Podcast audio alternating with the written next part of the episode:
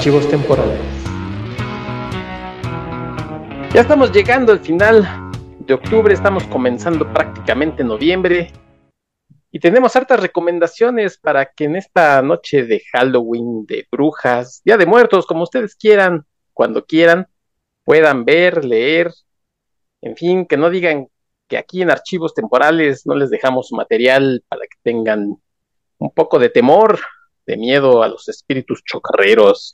Yo soy Héctor McCoy, los saludo como siempre, esperando que se encuentren muy bien y desde luego me acompaña para platicar un poco pues, de harto material que tenemos el experto y escritor de ciencia ficción, el doctor Armando Saldaña. Armando, ¿cómo andas?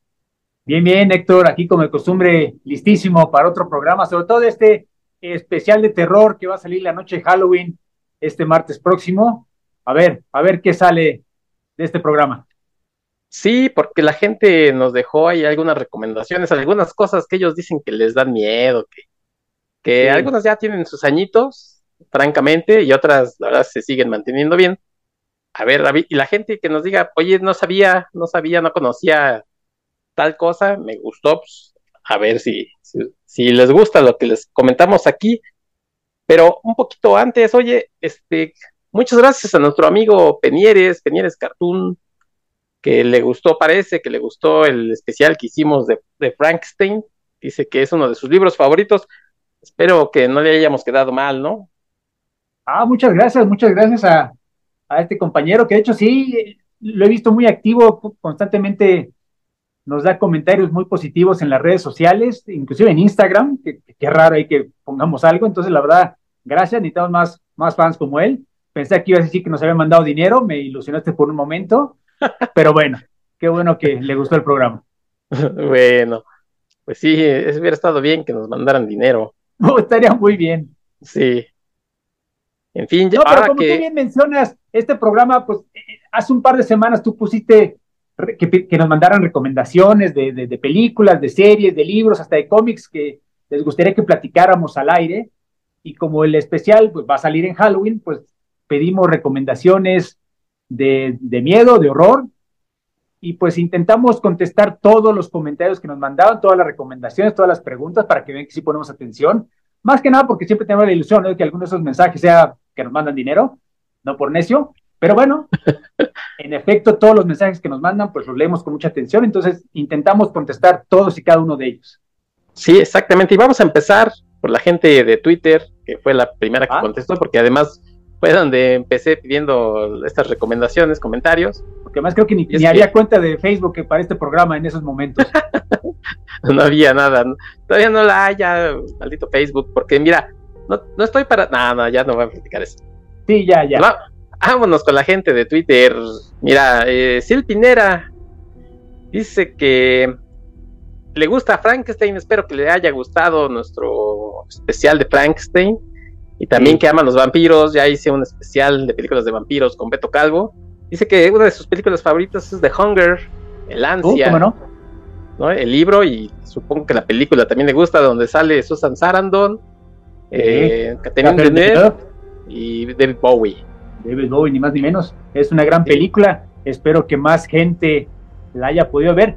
Y lo menciono porque en efecto, esta es de, las películas viejitas, ¿no? Si te fijas, es del 83, ya, ya tiene 40 añitos, a lo mejor muchas personas no la han visto. No estoy seguro, la verdad, si está disponible en alguna plataforma, tú que eres el maestro de eso debes saberlo, pero yo, yo la verdad cuando la volví a ver recientemente fue porque la bajé, porque la verdad no, no, no la encontré en ninguna parte, no sé si ahora la puedan, sea más fácil de localizar. Es una película que se ha vuelto de culto y creo que luego lo entiendes por qué, ¿no? Como que eh, es muy ochentera, estoy de acuerdo. Sí. Tiene este look muy, muy particular de los ochentas, la moda, los peinados, la música, por supuesto. De hecho, empieza con Peter Murphy de, en ese entonces de Bauhaus cantando Bela Lugosi's Dead, como que se, pone muy darks eh, la ambientación. Entonces, de nuevo, yo, o sea, entiendo la queja de algunas personas porque en efecto tiene un ritmo muy casi de película de arte europea. Es, no es muy, para ser película de vampiros creo que tiene un ritmo hasta lento, me atrevería a llamarlo. A mí me encanta esa película, pero digamos, entiendo si algunas personas me dicen, ay, está medio, medio aburrida tu película. A mí la verdad me gusta mucho, siempre la recomiendo. No me sorprende que la hayan mencionado, pero sí, con este pequeño caveat, ¿no? Este pequeño asterisco. Sí, mira, eh, por cierto, está para la renta en, en, Apple TV y en Amazon. Hay que, hay, que dar un, hay que dar un extra para poder ver esta película es un problema, estás de acuerdo, ¿no? Pero bueno. Sí, sí, sí, si no, pues búsquenla en, online. No es que lo, no es que andamos promoviendo esas cosas, pero si tienen curiosidad, pues mejor búsquenla online, ¿no? Sinceramente. sinceramente. Y debo de confesar que eh, Wesley Striver, yo, su primer libro que leí fue este de los lobos de, Wolfen, creo que se llamaba, ¿no?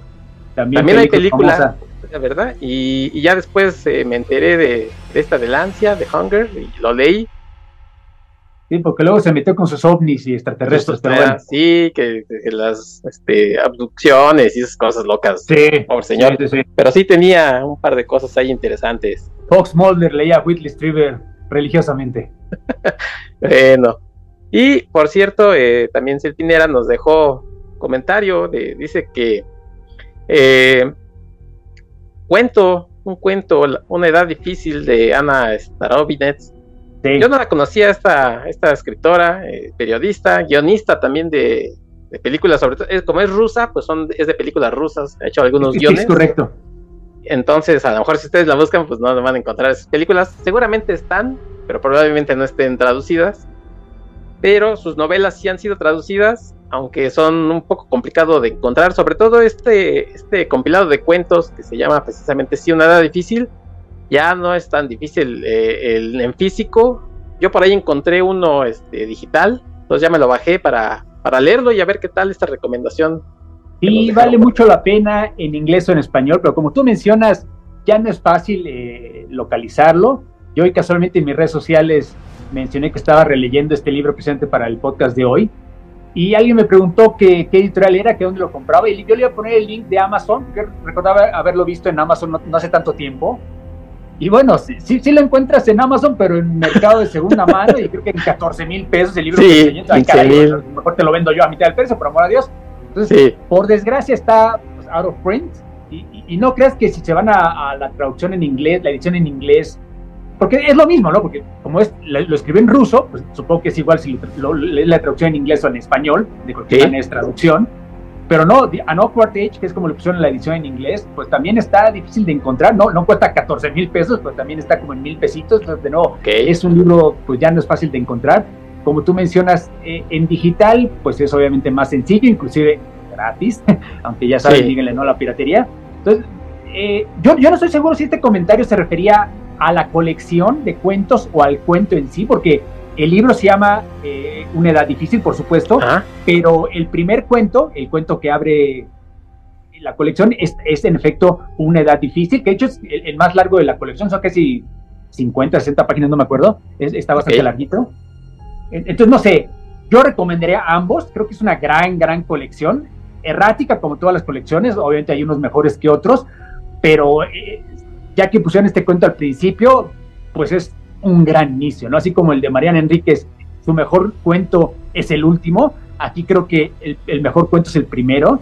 Entonces, la verdad, se lo recomiendo mucho. A, a grosso modo, Starovin es esta, esta mujer, escritora rusa, como tú mencionas, ya desde ahí es algo raro. Entonces, eh, tiene esta perspectiva distinta, obviamente, a los escritores anglosajones que nos estamos tan acostumbrados. Eh, y, de hecho empezó muy joven, ¿no? Si se meten a Wikipedia verán su foto, ahorita tiene como cuarenta y pico años, 42, 44, pero cuando publicó este libro, pues apenas tenía 30, yo creo, y probablemente ya los había escrito antes, entonces los escribió muy chava, y, eso es lo sorprendente, ¿no? Porque, por ejemplo, este relato que habla de una mujer soltera, una madre soltera, que tiene que cuidar a estos dos gemelitos tan, tan simpáticos, pues honestamente parece escrito por una persona que lo vivió, ¿no? Una persona que sufrió estas experiencias tan, pues tan duras, ¿no? Tan particulares, ser madre única intentando crear hijos, pero obviamente esta Robin, es, pues no, básicamente se lo sacó de la manga, la verdad es, es maravilloso. Ella siempre tiene estos protagonistas, como que lo que la, caracteriza que son personajes muy ordinarios, ya sabes, de clase media, como tú o yo, incluso me atrevo a llamarlos mediocres, no tiene nada de, especial estos personajes, pero les ocurre siempre algo, algo muy, muy raro. En este cuento, esta mujer que está intentando criar a los niños, son dos gemelos, un, niño y niña, y los capítulos empiezan con capítulos numerados, como normalmente, pero te das cuenta poco a poco que los números se refieren a la edad de los, de los, de los niños. O sea, no, no es que vaya siguiendo una secuencia cronológica, sino que es la, la, edad de cada uno de los niños y se está saltando en el tiempo. Por eso empezamos con el, el 2, me parece, luego el 8, luego el 10, etcétera, etcétera. Entonces, nos va diciendo lo que esta mujer se está dando cuenta que algo raro le está pasando a su hijo, porque digamos, como que de repente engorda, de repente se pone gordito, tiene acné, está como que sudoroso todo el tiempo y además tiene un higiene, menciona que no se baña todo el tiempo, entonces no huele bien. Se pone medio huraño, ya no es el niño tan simpático que ella recordaba.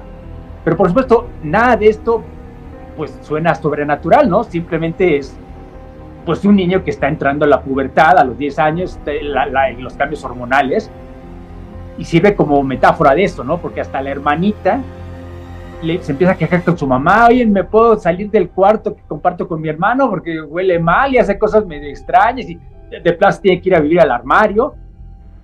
Eventualmente la, la, hija desaparece, el novio desaparece y uno piensa, ah, bueno, pues se fugaron.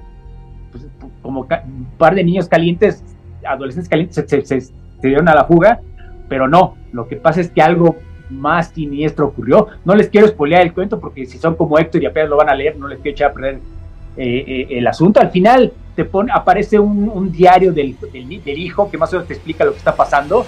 Entonces, la verdad, sí es cuento de horror. Nada más con eso se los digo. No necesariamente sobrenatural, pero es horror sin ninguna duda. Ok, oye, ¿has leído alguna otra cosa de esta señorita Starobinet? El único otro libro que tengo es el de la glándula de Ícaro, también en español. Ok. Eh, también son cuentos, también muy recomendables. es que de ella me sorprende y me entristece hasta cierto punto que no sea también conocida por los ñoños aquí en México, porque de hecho ella no solo es tan maravillosa escritora, sino que además escribe en géneros, o sea, no solo horror, sino también ciencia ficción, fantasía, y lo que se tendría que etiquetar como weird, porque en serio es, como que inclasificable. Eh, es más, de hecho, en, el libro que yo puse hoy en la foto en, mis redes sociales, hay un blurb de, de, Rolling Stone Magazine, que obviamente para la edición en gringa, que te dice, ah, la Stephen King de Rusia, porque por supuesto los, pinches gringos nada más conocen a Stephen King si se trata de horror. Pero también te mencionan abajo otro blog que es la Petrushevskaya, la, heredera de Petrushevskaya, que a riesgo de sonar medio intelectual, pretencioso, pedante, creo que es más correcto porque ella sí es de estas escritoras muy, muy queridas por la academia, la que, la que gana premios, la que son nominadas a los Nobel casi, casi pero ella no es de las que les da pena decir que le gusta leer ciencia ficción o fantasía o horror, más lo dice con gusto, lo presume y lo escribe. Hay un libro de ella que se llama La mujer, alguna vez esta mujer que mató al bebé de su vecina, algo así. Muy, muy recomendable.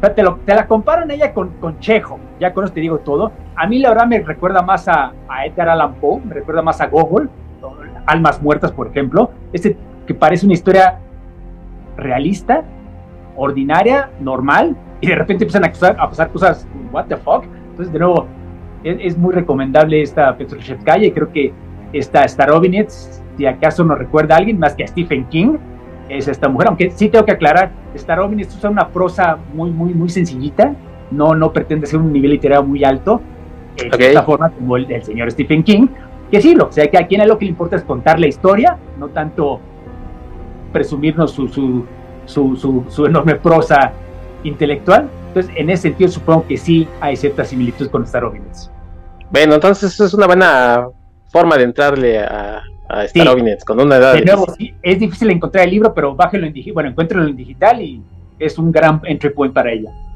Muy bien, pues ahí está esta, este comentario. Gracias a Sil Pinera que nos dejó su comentario, para escucharnos. Muchas gracias. Bueno, siguiente, doctor. Hugo C. ¿Quién más? arroba Cpolster0, espero haberlo dicho bien, mi estimado Hugo C, dice que a él le gusta Hereditary, esta película de Ari Aster. Ah, claro, claro, claro. Entonces, y que también tiene Midsommar y tiene uh, tiene miedo de, pues, que se estrenó este año, creo, ¿no? Si mal no es correcto. Yo conozco, bueno, es que es curioso porque estas, estas tres películas yo creo que tienen tantos seguidores como haters. Este Ari Aster de los directores que sí no tiene punto intermedio, o, ama su trabajo, o en serio, no me chingues, ¿qué, me trajiste a ver? Me ha pasado. Entonces, de, nuevo, me consta. La verdad, ya que mencionaron Hereditary, porque Midsommar también tiene elementos de horror, esa es más folk horror que, horror gótico como Hereditary, pero porque, de hecho, Hereditary que le pusieron la herencia del diablo, algo así le pusieron. El legado del diablo, sí. El legado del diablo. Bueno, supongo que es aceptable. No es exactamente el diablo lo que nos involucra en esta película, pero a mí la verdad me gusta mucho Ari Aster, me gusta mucho sus tres películas, inclusive la última, la que se estrenó este año, que sí, estoy de acuerdo que tienes que ir con mucha paciencia y no tienes que tomar una bebida antes de ver la película, por favor. Ah, son tres horas, ¿verdad? Eh, sí, sí, sí. Híjole, ya no, la he visto y la iba a ver el fin de semana y vi tres horas y dije, ay, este, ya estoy viejito, no sé si llegue a las tres horas. Bueno, pues la ves en tu casa no hay ningún problema. Yo la tuve que ver en el cine Diana, cabrón. O sea, sí, no ah, hay otra, porque si es una cinta densa, o sea, si te sales, pues ya mejor ni regreses. Entonces, la verdad, pues me tuve que quedar. Y sí, la verdad requiere bastante paciencia, bastante tolerancia. Y aún así, si me dices que es la peor mamada que has visto, pues no me voy a enojar, pues estoy dispuesto a, conceder el punto. De nuevo, a mí me gustó, pero es el tipo de películas que a mí me gusta. Entonces, bueno, pero bueno, regresando a El legado del diablo, sí, yo creo que como carta de presentación, como primera película, yo creo que Ari Aster no puede haber escogido una mejor. Me, recuerda, por ejemplo, a The Witch de, de Robert Eggers. Creo que de alguna manera, que también tiene sus haters, lo sé, pero como que encapsula muy bien este estilo tan particular del director. Me parece a mí que la, actuación de, esta muchacha, esta mujer es, eh, extraordinaria, es Tony Colette, la que es de la mamá. A, mí la verdad me, fascinó. Obviamente no es el tipo de, actuaciones que la academia pues le dé Oscars, se sienten mal si le dan premio a películas de género, pero mejor actuación que Tony Colette en, en Hereditary ese año, yo la verdad no vi, entonces no sé, no sé cuál sea tu opinión, pero a mí, a mí la verdad me gustó mucho esa película. Fíjate, a mí me gustó eh, y tiene dos, tres partes que sí están como de susto. Eh, también esta actuación de esta niña, Emily Chapiro, que, tiene pues, una, condición ahí medio rara. Eh, el final como que se me hizo medio así de, ay, en serio, tanto para esto, pero no sé, o sea, yo esperaba otra cosa, creo que que, lo que fuera, bueno, no os voy a dar el spoiler, pero sí como que no sé, el, final como que a mí no me gustó tanto. Incluso me gusta más Midsommar que, que Hereditary, pero bueno, pues como dices tú, son gustos y sí, es, sí he leído comentarios así de, ay, este tipo que este pretencioso y con sus películas que no dicen nada y no bueno pues sí. Yo creo que sí tienen están es que yo creo que sí dice mucho estás de acuerdo que aún sí, el final te parece un poco jalado, por no es otra palabra. Creo que el viaje te entretiene mucho. Sí, hay momentos en que, más que miedo, sí te dan ñañas. O sea, por ejemplo, cuando la niña le pasa lo que le pasa, para no, no dar spoilers, si es un momento que te quedas, ay cabrón, ¿y cómo reacciona el hermano? Es todavía. Porque lo peor es que quizás reaccionaría igual, ¿no? Entonces, la verdad, sí es como que sí, sí te pega la película, sí de alguna manera te afecta. Entonces, yo no sé, a mí cuando porque sí tengo varios amigos que me dijeron cuando yo la recomendé en su momento, hace como 6, 7 años, ay, no manches, ¿en te gustó eso? O sea, entre pretencioso, entre payaso, entre aburrido, entre que no les gustó tampoco el final. Bueno, pero aún comprándote todo eso, a mí me entretuvo bastante la película de principio a fin. Sí te puedo decir que hubo algunos momentos de miedo, pero más importante, sí, unos momentos que sí me pegaron, sí me afectaron, como los que acabo de mencionar. Entonces, la verdad, yo salí muy impresionado cuando vi esa película, la verdad, que la verdad parece primera película, parece de, de, un maestro que conoce su oficio desde hace décadas. Sí, y sí, creo que sí es de esas películas que sí vale la pena. Si no la han visto y quieren ver algo así en Halloweenesco, sí. Pónganla. Yo me atrevo que Armando bien vale la pena el viaje. Perdón, perdón, sí. No, no, decía yo que sí tiene momentos. Eh, el, viaje es el importante y sí tiene escenas fuertes, o sea, fuertes, impactantes y tiene dos o tres escenas en las que sí, pues como son ahora las películas, ¿no? De pronto te sale ahí el, pues no sé, el, espantajo o lo que sea, porque te están agarrando así como distraído y pues, te espantas. E, es, cuestión también de estilo que se utiliza mucho ahora en el, horror, pero yo creo que sí vale la pena verla. Sí, porque sí tienen también sus momentos de jump scare, o sea que, ay, de repente sí, a la cámara y está el, monstruo, el espectro atrás de ti. Obviamente son solo para asustar. A mucha gente eso como que les colma la paciencia, te confieso que yo soy uno de ellos, pero aquí son pocos y creo que bien contados, son efectivos por eso, ¿no? Como tú mencionas, la niña, bueno, tiene esta condición, no, no, no, no nos podemos burlar de eso, pero por eso mismo su cara como que se ve medio creepy, entonces eso ayuda, ¿no? Para la, la, la, ambientación, la atmósfera de la película, lo que sea que aquí hasta el casting está muy bien hecho.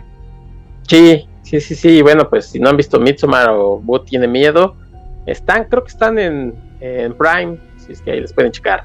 Sí, me sorprendería que no estuvieran en alguna, en alguna plataforma. Sí, bueno. Pues gracias, su José. Gracias por dejarnos esa otra recomendación. Nuestro buen amigo Carlos Rambert. Lo que pasa es que, mira, Carlos Rambert ya es un viejito. Entonces, él nos dejó esta recomendación de Veneno para las Hadas.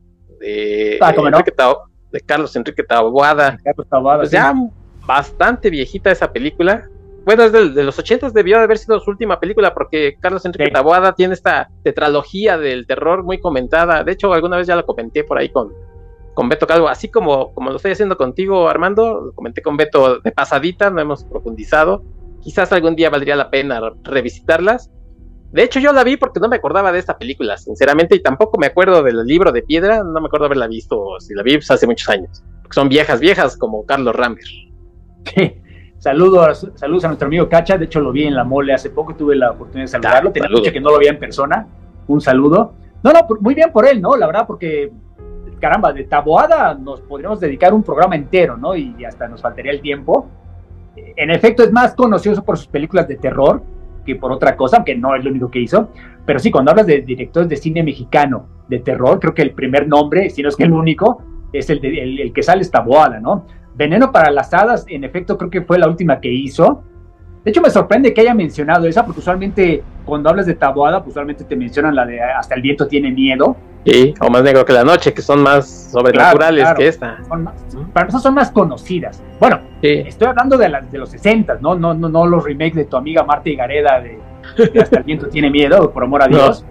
No, no, no, porque inclusive la del eh, el libro de piedra tiene su remake con, con tu otra amiga Ludica Paleta, que, ay Dios mío, en serio, sí, muy guapa, ¿no? Pero mientras menos hablemos de esas películas, yo creo que mejor. Sí, ya veo que me, me estás haciendo tu jeta porque son tus amigas, pero no me chingues. Ojalá fueran mis amigas, si hubiera yo presentado, doctor. Bueno, porque de hecho, inclusive la de Más Negro que la Noche que mencionas, esa ya es de los 70 también tiene su remake con Elendira Ibarra y Suria Vega, que no sé si sean tus amigas también, pero si lo son un día las podemos invitar al programa, ¿no? Pero bueno, el punto ah, es que... Ah, o al sushi al sushi, al fin y al cabo pagan los productores, se puede hacer, se puede hacer. No, no, pero esos remakes en serio son de pena ajena. Es más, la última es en 3D, no sé si te acordarás. La de Surya Vega es 3D. Ah, caray. Pues te digo todo, ¿no? La verdad, qué triste que estas generaciones están conociendo el trabajo de Tabuada vía estas remakes que la verdad no tienen nada que ver con los originales. Porque sí, de nuevo, si hace rato dije que The Hunger era película vieja, pues la de las que nos recomendaron de Veneno para las Hadas, pues es del 86, básicamente de la misma época.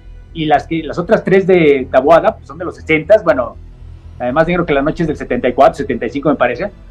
Pero bueno, obviamente son películas ya veteranas, son antiguas. Y como son mexicanas, aquí sí te confieso mi ignorancia, yo no sé si están en alguna plataforma. Tú nos podrás informar, nos podrás ilustrar.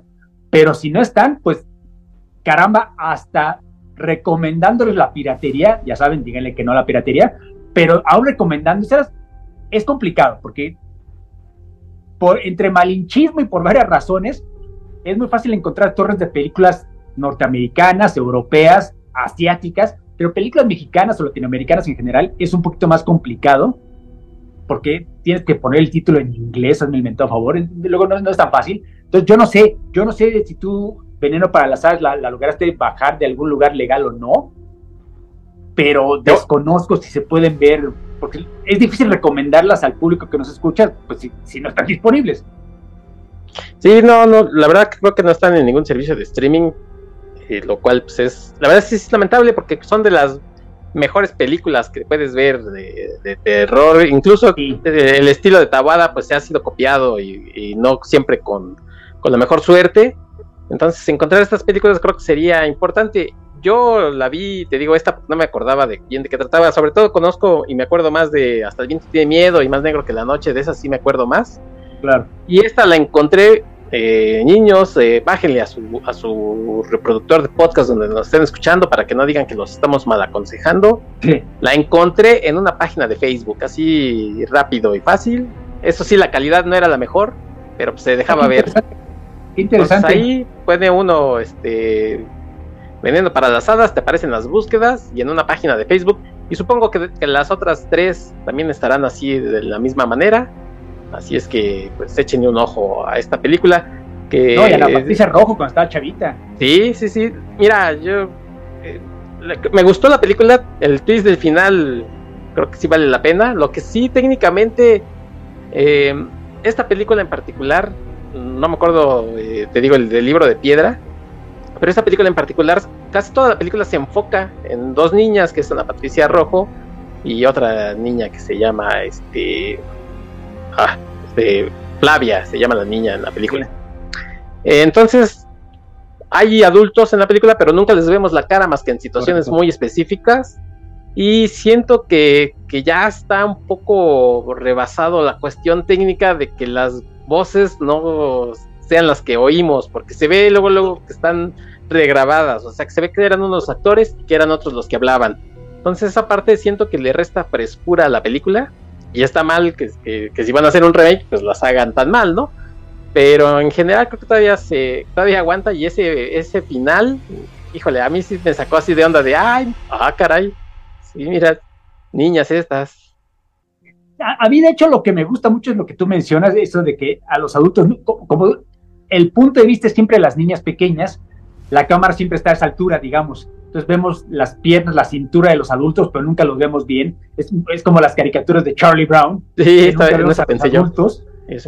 no, vemos su cara, están todos rayoneados y no entendemos lo que nos están diciendo. Es como que un toque muy, la verdad lo encontré muy original, sobre todo para un director mexicano, que obviamente no te puedes poner a experimentar porque se ponen nerviosos los productores, mucho menos en los años 80, que, que había en México en el cine películas de ficheras, tú lo sabes mejor que nadie, pero la verdad era, era como que algo muy atrevido de su parte, porque siendo honestos, por ejemplo, las de los 60, la Hasta el viento tiene miedo, eh, a mí me gusta mucho, pero estás de acuerdo que es una, una película mucho más tradicional, desde la trama, todo en el orfanato y las niñas, y se suicidó una niña hace muchos años, estamos viendo su fantasma, pues son tropos, ya muy usados, muy trillados, hasta clichés se pueden llamarlos, él lo maneja de una manera muy original, estoy de acuerdo, pero está utilizando una casi receta de forma, ingredientes de una fórmula para hacer su propio producto, pero a fin de cuentas es algo como que ya derivativo, ¿no? Algo que ya hemos visto. La, el libro de piedra que no te acuerdas es esta niña que tiene su amigo imaginario, que es la estatua en el jardín de la casa de tu papá, que está leyendo un libro, que es un libro de magia supuestamente, y, obviamente está ese problema de que el papá se, tiene una esposa nueva y hay problema con la hijita que es la protagonista, etcétera, etcétera. Entonces, luego, y bueno, más que la noche, pues este, esta mansión que esta muchacha, ¿no? Y más que, que, como que slasher. Aunque bueno, Lucía Méndez, como tenía 20 años, la verdad, hay peores maneras de pasar una hora y media, la verdad. Susana Los Amantes, Claudia Islas, la verdad, es una película muy entretenida. Eh, pura, muchachona guapa de esos tiempos. Sí, sí, estoy de acuerdo. Entonces, pero supongo que me sorprende que no haya escogido la más conocida, el Cacha, pero al mismo tiempo no me sorprende porque sí, Veneno para las As en cierta forma es un poco más original. O sea, esta idea de que esta niña que para impresionar a su amiguita le dice que es una bruja, pero o sea, no, no como chistes, sino en serio le hace, le hace creer que es una, es una bruja y tiene poderes y empieza a abusar de ella, empieza, hasta, hasta le quita el perrito a fin de cuentas. Entonces, por supuesto, si lees cualquier reseña contemporánea de esta película, ah, es que Taboada está hablando del bullying hace 40 años. Sí, Dios. sí sí, hasta cierto punto tienen razón, pero digamos que ese no era el enfoque de Taboada. O sea, la palabra bullying como que no, no tenía esa connotación que tiene hoy en día. Entonces, no. El punto es que tiene tantas lecturas esta película que se le pueden añadir las nuevas generaciones sus propios traumas, sus propios tics, sus propios triggers, que de alguna manera aplican. ¿no? A mí, la verdad, Veneno para las Hadas que no es mi favorita, la verdad.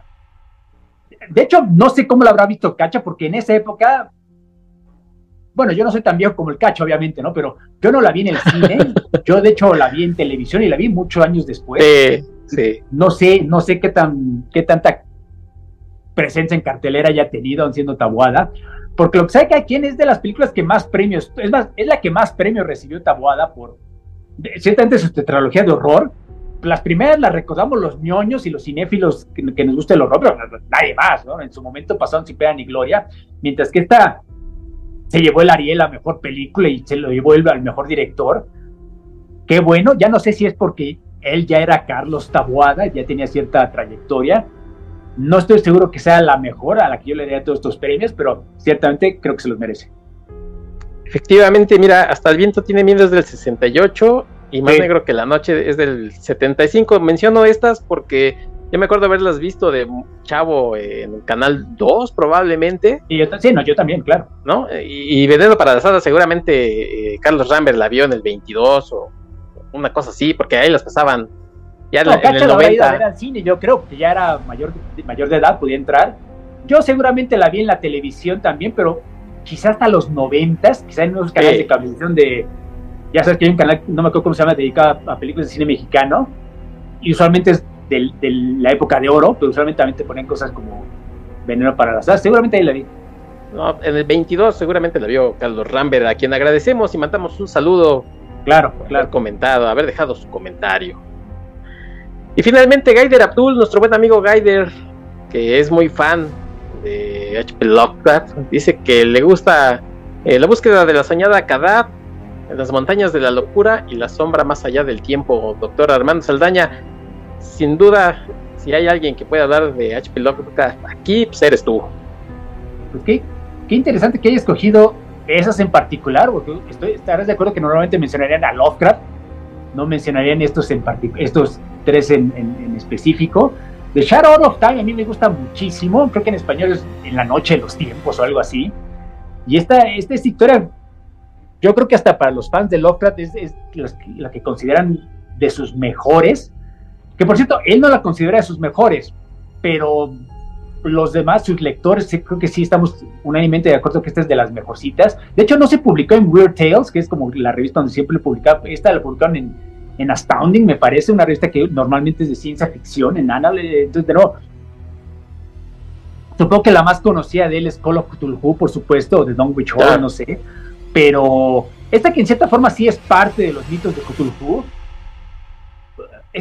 a ver, a grosso modo es este tipo que tiene esta idea de que cambió el cuerpo con otro ser de la antigüedad, así prehistórica, mientras que el ser prehistórico cambió, o sea, transfirió su mente al cuerpo del protagonista, así como viaja astral de alguna manera, y obviamente cuando el protagonista viaja al pasado, ve estas vistas inmensas, estas ciudades colosales que ya no existen, porque te mencionan que antes de los seres humanos había una raza en el planeta Tierra, que de hecho vienen de otro planeta, porque también se, digamos, se transportaron de la misma manera que transportaron la mente del, protagonista con el del este habitante del pasado, digamos, pueden transferir sus mentes. Digamos, utiliza este, esta, esta traba para poner estas enormes, tremendas descripciones y por supuesto, mientras va avanzando la trama, nos vamos a, porque es una novela corta, es un cuento largo, nos vamos a enterar que a otras personas les ha pasado lo mismo. Como buen protagonista, Lovecraft empieza a investigar en librerías, en periódicos, se da cuenta que a otras personas les, ha pasado lo mismo.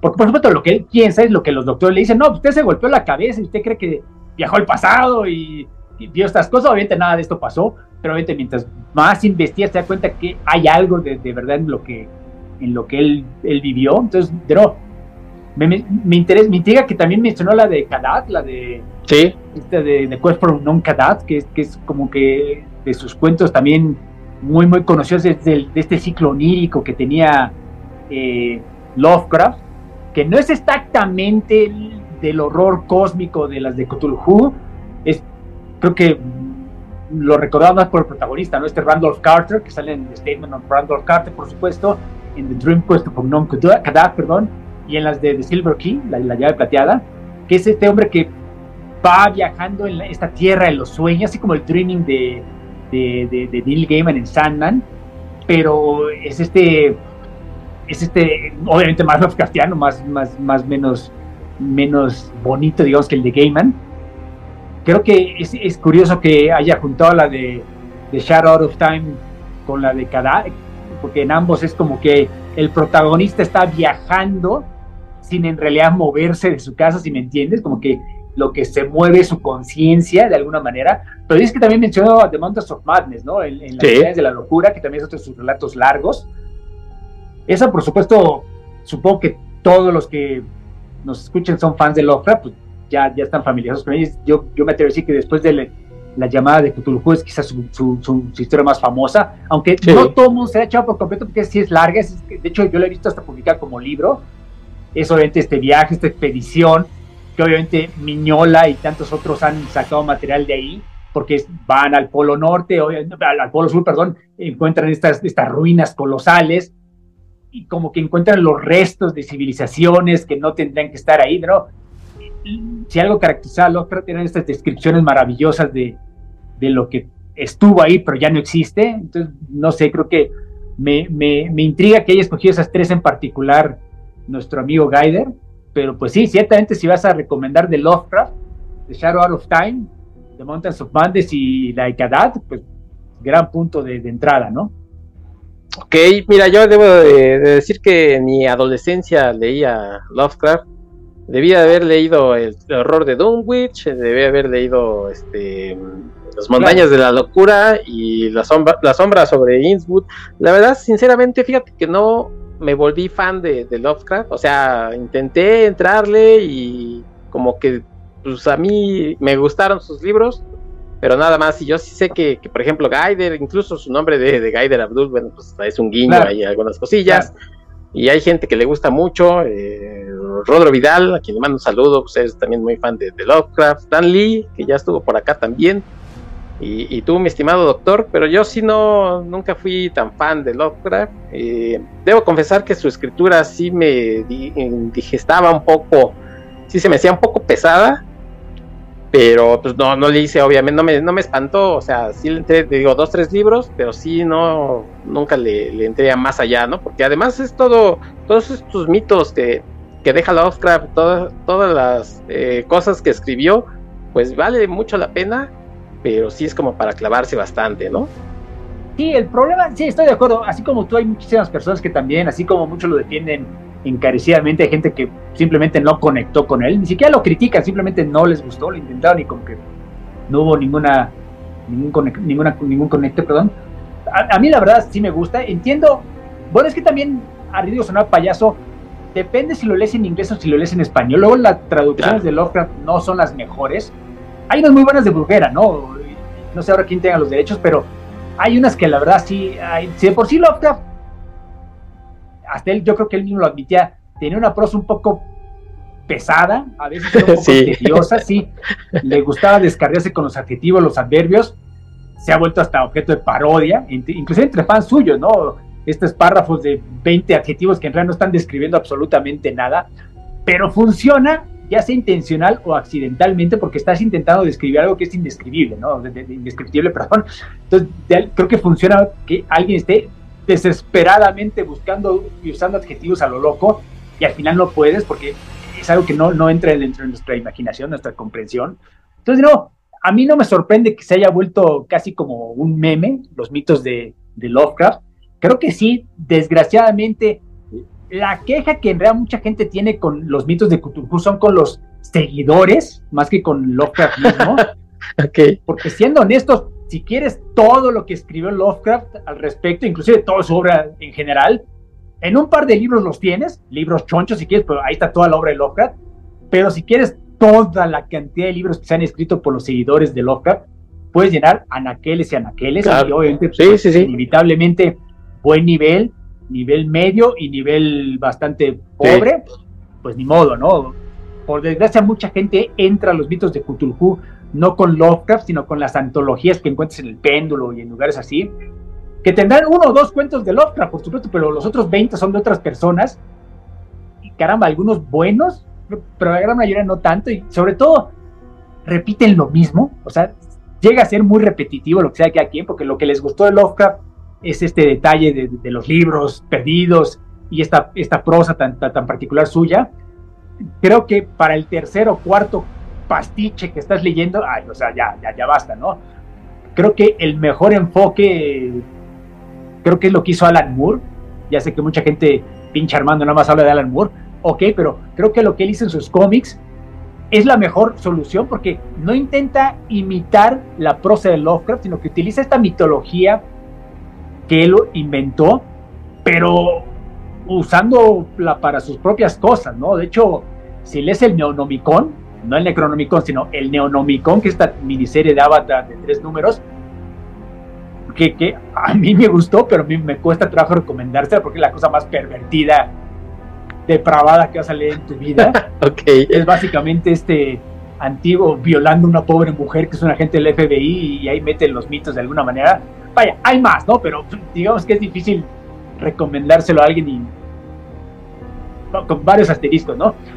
De Courtyard, pues de nuevo, agarra los nombres, no los personajes, sino los nombres de los personajes de Lovecraft y se los pone a otras cosas, digamos, los gatos de Ultra es una banda de rock, o Randolph Carter, ¿no? Ah, pues es el, el, grupo que va manejando a esta banda de rock, o es el que vende la droga, el cantante, etcétera, etcétera, para de alguna manera, pero obviamente hay una, hay una similitud temática con Lovecraft, ¿no? Entonces, digamos, sí tiene, sí tiene algo que ver. Entonces, no, creo que lo que hizo Alan Moore en sus cómics para Avatar de, de, de Lovecraft, creo que funciona muy bien. Esta maxiserie de 12 números, creo que es, es, monumental, sobre todo si eres muy, muy clavado de Lovecraft, con el pequeño problema que si no eres muy clavado de Lovecraft, probablemente no te va, no es que no lo vayas a entender, simplemente no te va a entretener. Es de esos, de los cómics recientes de Alan Moore, que si no lees las, las annotations en línea, el 90% te lo estás perdiendo. Ahí sí creo que es un defecto del guion, lo que sea que aquí. Okay. Es como League of Extraordinary Gentlemen, ¿no? O sea, las annotations eran como que un detalle extra simpático, pero si no las leías podías entender y disfrutar la historia completamente, entendías casi todas las referencias. E, e, en estos, estos nuevos de, de, de Lovecraft, de, de, Alan Moore, si no estás leyendo las annotations casi casi simultáneamente con las páginas de cómic, te estás perdiendo el 90%, entonces ahí sí concedo que eso es un defecto del guion, pero si eres tan clavado como uno, y además yo una vez hice el experimento y los leí con las annotations al mismo tiempo, es impresionante lo que hizo, ¿no? Entonces la verdad sí es muy recomendable, pero con ese asterisco, ¿no? Y, y lo mismo para la Lovecraft en general, estos cuentos que nos recomendó Gaider. Yo, en el improbable caso que, que, que, no los hayan leído, porque si son gente que escucha en este programa, son, son, les gusta el género, entonces o ya leyeron a Lovecraft y les gustó, o ya lo intentaron y no les gustó, entonces pues nada que llegamos aquí va a cambiar su opinión. Yo creo que la verdad los que escogió Gaider pues son de los mejorcitos. Ok, ya algún día hablaremos, haremos un especial de Alan Moore, estimado doctor, y una favor. forma, yo una forma que digo, si ustedes eh, intentan entrarle a este mundo, digamos, de una forma paralela eh, y light, entre comillas, pues Hellboy, porque Miñola creo que le debe mucho a sí. Lovecraft. Sí, Entonces, no, inclusive sí. este Ellsworth de Batman, ¿te acordarás de, de Doom Came Gotham? Sí. Son tres partes, bueno, ahorita es más fácil conseguirlo, el, el, el tomo que incluye los tres números pues esencialmente es como que lo que pasa después de las montañas de la locura, si el que fue a la Antártida hubiera sido Bruce Wayne y regresa a, a Ciudad Gótica de alguna manera, ¿no? Que es en cierta sí. forma el inicio de Hellboy, la primera miniserie, la de Zero Destruction. Entonces, de nuevo, sí, esa es una gran recomendación, ¿no? Si van a empezar por Lovecraft. De hecho, de nuevo, si les gusta Hellboy, sobre todo los primeros, las primeras miniseries, pues me cuesta trabajo que no les va a gustar Lovecraft, aunque entiendo, ¿no? Es, es distinto ver la historia con dibujitos de Miñola que con la prosa de Lovecraft, lo comprendo, pero esencialmente es lo mismo.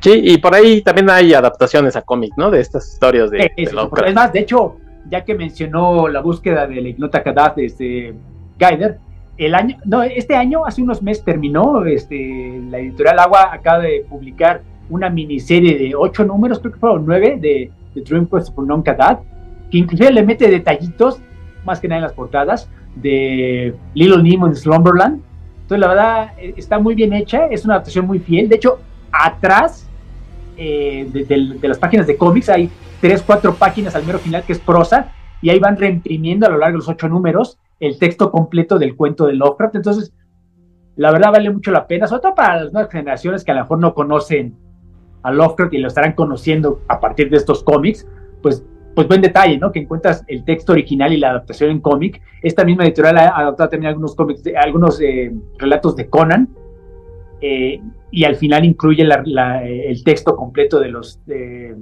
los cuentos de Howard. Entonces, la verdad, es un esfuerzo que vale mucho la pena.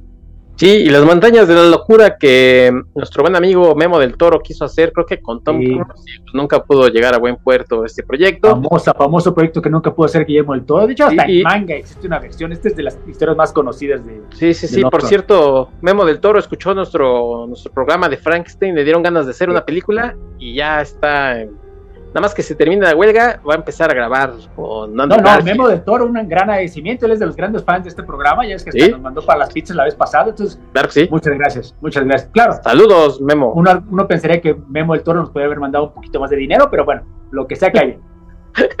bueno, esa es la gente de Twitter que respondió al llamado.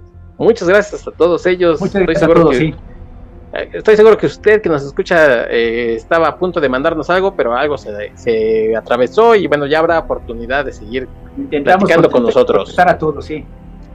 Oye, y en Facebook también nos dejaron algunos eh, bueno. mensajes. Nuestro buen amigo Alberto Palomo, saludos Alberto, dice que Blinded de Peter Jackson, que si eh, nos gusta el gore, pues Blinded. Blinded, mira, está bien, pero pues es más comedia que, que horror, ¿no? O sea, es sangre a litros, pero es más comedia que nada. Sí, mira, yo, igual que todos nosotros disfruté enormemente cuando vi Brain Dead, pero no porque me diera miedo. Yo, creo que llega un momento que más bien te empiezas a reír. Sí. Porque es difícil tomártela en serio, ¿no? lo que sea que hay quien, es como que esta versión de zombies, pero. Es que sí es. La palabra correcta es gore, ¿no? Es, es tan grotesca, tan sangrienta, pero hasta el punto que se vuelve como que autoparodia, ¿no? Entonces, es de estas películas, de las primeras que hizo Peter Jackson, que de alguna manera fueron redescubiertas por los centennials, los millennials, a partir del éxito y la fama que obtuvo Peter Jackson con El Señor de los Anillos. Yo así te puedo presumir que soy el ancianito que la vio antes de que, mucho antes de que El Señor de los Anillos, obviamente no sabía que era Peter Jackson, ¿no? Pero sí la vi. Pero la habré visto yo creo que en uno de los Golden Choice, ¿no? Porque es de las películas que la habrán conseguido por cinco pesos. ¿Quién carajos quiere ver esta basura? Pues yo, en esos viernes de la noche que no tiene nada que hacer, pues está chavito, la vamos a ver. Es muy entretenida, pero a ver, a mí sí me cuesta trabajo recomendarla. Digamos, como algo, pues vamos a emborracharnos, vamos a perder el tiempo viendo algo simpático, sí, véanla. Pero como algo de miedo, pues no. No, no, no, la verdad no. Sí, no. De hecho, de recomendaciones de, zombies, ya por ahí hice un, programa con Beto Calvo. Y hay 100 que sí dan terror. Y de gore también debe haber 10 más que, te dé miedo, ¿no? Más que Braindead, estoy seguro que sí, la verdad. Pero de nuevo, muchas gracias, Alberto. Yo, de hecho, no la estoy criticando a la película. O sea, sí, a mí sí, me entretuvo, pero pues. Sí, sí, sí. Sí, como es esto, es para un, un sabadito ahí en la noche que, que te hayan cancelado los cuates, algo, lo que sea. No necesariamente en Halloween, sí véanla ahí si de plano no hay otra cosa que hacer. Ah, Ahora, si nunca la han visto, pues sí, búsquenla. De hecho, no sé si esté disponible en alguna, en alguna plataforma, pero sí búsquenla. Igual ha de estar ahí. Se van a entretener, se van a entretener. Sí, seguro que sí. Ay, sí. Bueno, pues gracias, Alberto Palomo. Eh, algún día haremos un programa de, de películas de gore, eh, de esas que sí dices, ay mamá, ya no, ya no le quiero seguir viendo, ya, ya me duele hasta el estómago, en serio. Aquí te duele el estómago, pero de risa. Gracias, saludos, Alberto Palomo. Nuestro buen amigo Dan Lee, que ya estuvo por acá haciendo un programa de su verdadero padre Bruce Lee, nos dejó algunas películas, eh, ya también viejí, bueno, The Wish es la más nueva, pero vámonos en orden. Pesadilla en la calle del infierno. El doctor, eh, Pesadilla en la calle del infierno, yo sí cuando la vi, la verdad, sinceramente, sí me espanté un par de veces. No sé qué tan bien haya ya envejecido, tiene mucho que no la veo, pero yo sí la vi en su momento, que es del 84 Debe ser. Es que aquí sí te yo como, como no soy tan anciano como tú y como el Cacha, yo la vi, yo la verdad la vi mucho después, es más, no la vi en el cine. No, sí, no, Estoy seguro que si lo hubiera visto en el cine, a lo mejor sí me habría impactado un poco más. Yo la vi en televisión y, no me iré tan al, tan al extremo como lo que dije Brain Dead, pero a mí la verdad nunca me dio miedo. Claro, verla en la televisión no es lo mío que verla en un cine. Pero no sé, creo que yo ya, es que ya, ya había escuchado de ella, ya había visto, por supuesto, todo, las fotos, las imágenes de Freddy Krueger. La vi porque hasta me sentía mal como, como ñoño de no haberla visto nunca, pero la habré visto a principios de los noventas, ya, ya tiene rato, por supuesto, pues mucho después de que se estrenó. Me gustó, me entretuvo mucho, pero creo que le pasa, por desgracia, lo mío que lo que le pasa a Rocky. Creo que el hecho que hubo tantas secuelas de alguna manera devalúan el original. sí, Ahorita sí, una broma, pero Rocky ganó el Oscar a mejor película. O sea, en su momento era una película muy respetada, muy, muy, muy de academia, casi, casi. Y con cada película eso se fue perdiendo, ¿no? De alguna manera. Hasta que Rocky está de superhéroe peleando contra un robot ruso, casi, casi, ¿no? Entonces, no, creo que lo mismo pasa con Nightmare on Elm Street. Llega un momento que hay tantas, tantas secuelas que ya es casi, casi a ver qué, qué hacen este año. Aunque habiendo dicho eso, no me acuerdo cuál es la secuela, la de, Dream Warriors. No me acuerdo si es la segunda o la tercera. La, tres, la, tercera. Eh, me encantó, creo que me, me, gustó más que el original. Pero de nuevo, no es porque me diera miedo, simplemente creo que, creo que estaba mejor escrita, creo que es más original que las, las secuelas. Pero no quiero hablar mal de esta película, porque además no quiero que me apedreen los ñoños. Yo sé que esta es muy popular entre, todo, entre todos, la de Pesadilla de la calle, pero dejémoslo así, no es de mis favoritas, nunca lo fue, la verdad. Eh, eh, bueno, no sé, según yo es la tercera la que estás diciendo y en esa sale alguna de las Arquette, ¿no? no sé si es Patricia o Rosana. Creo que sí, creo que sí, creo que sí, aunque ya no me acuerdo bien. Sale la, la, la chava que es la protagonista de la primera película todavía. Porque es que ya la cambian de chava, pero... Sí, es la tercera, mi estimado doctor. Eh, sí, esa, esa también sale Patricia Arquette. Me gustó mucho. Lauren Fishburne también está acreditado. bueno, hay que pagar la renta. Sí, sí, sí, pero bueno, y tampoco Lauren Fishburne. En ese año no creo que haya sido el Lauren Fishburne de hoy, que Lauren Fishburne salía en eso que de la calle, ¿cómo se llamaba? Este, la, eh, ah, claro, salen Rumble Fish. Sí, no, acá. Sí, a partir de ahí creo que ya es la fama de Lauren Fishburne, ¿no? Esta debe haber sido un poquito antes.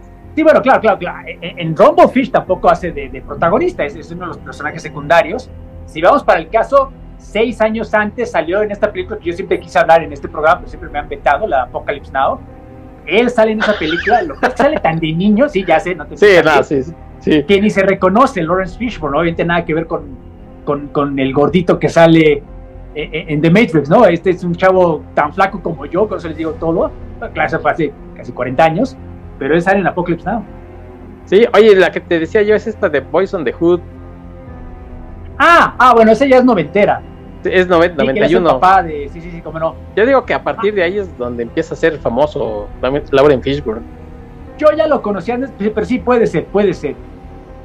Bueno, algún día. en los 90 es como que cuando deja de verse como este chavito flaco de los 80 y 70, ya como que precisamente está siendo el papá respetable de, de Cuba Gooding, me parece, en esa película. Ya a partir, ya uno se lo creía como, como, ah, ¿cómo se llama su personaje The Matrix? Este, Morpheus. Como Morpheus, exactamente, ya te lo crees como el negro, ah, respetable, sabio, Mientras que antes de nuevo sí parecía chavito, no, no, inspiraba mucho respeto. Sí, porque Pesadilla en la calle del infierno 3, este, Dream Warriors es del 87, o sea que, como dices tú, pues ahí todavía, tenía que, ahí todavía tenía que pagar los pasajes sí. lo que fuera. Pues igual que nosotros. Exactamente. Oye, también no se deja Dan Carry, que por cierto creo que acabas de hacer un maratón de, de Brian de Palma o, soñé. Sí, no, acá hace un maratón de Brian de Palma y por supuesto incluí Carrie. Carrie es, está por, no, no, no, este, este, este, ya te puse al otro extremo, ¿no? Es Carrie es una película, no solo de las grandes películas de todos los tiempos de horror, sino históricamente importante, ¿no? yo, sí, sí, sí. yo, pequeño comercial parroquiano, yo el año pasado que hice mi curso del horror, empecé el curso, la historia del horror anglosajón, a fines de los 60, principios de los 70, precisamente, ¿por qué? Porque es este, esta trilogía de, Rosemary's Baby, El Exorcista, y en cierta forma Carrie, que, que, cambian la, imagen que tiene la gente del horror en libros, en literatura y en el cine, ¿no? Porque de nuevo, Stephen King, digo, eh, Carrie en cierta forma fue la que hizo Stephen King, Stephen King. El libro como que ya iba en camino de convertirse en bestseller, pero obviamente la película, digo, seamos francos, más gente ve, va al cine que lee libros. Es esta película la que convierte a Stephen King, el nombre Stephen King, en nombre familiar para todo el mundo, ¿no? De alguna manera, porque es un horror también, si te das cuenta, tremendamente original. O sea, esencialmente son estos problemas de esta niña adolescente que sirven como metáfora de, la, pues de la pubertad, de, cuando las mujeres están cambiando, los hombres también obviamente, que, es muy distinto de los monstruos tradicionales del cine anteriores a esto. Entonces, de nuevo, Carrie para mí, ya olvidándonos un momento de su importancia histórica y la importancia que le da Stephen King y el mismo Brian De Palma, que también se hizo famoso gracias a esta película. Es más, John Travolta sale en esta película y se hizo famoso gracias a ella. Entonces, bueno, no, no, no gracias a ella, pero aquí es donde comienza a ser conocido, la misma Sissy Spacek. Carrie por sí sola, aunque no, no hubiera pasado nada de esto que acaba de decir, es buena película, ¿no? Es, es entretenida. Mira, más que miedo en mi caso me da ñañaras, que no es exactamente lo mismo, no sé si me voy a entender, pero a mí sí es una película que, digamos, sí se vuelve incómoda, incluso en momentos. Sí, es la palabra, sí.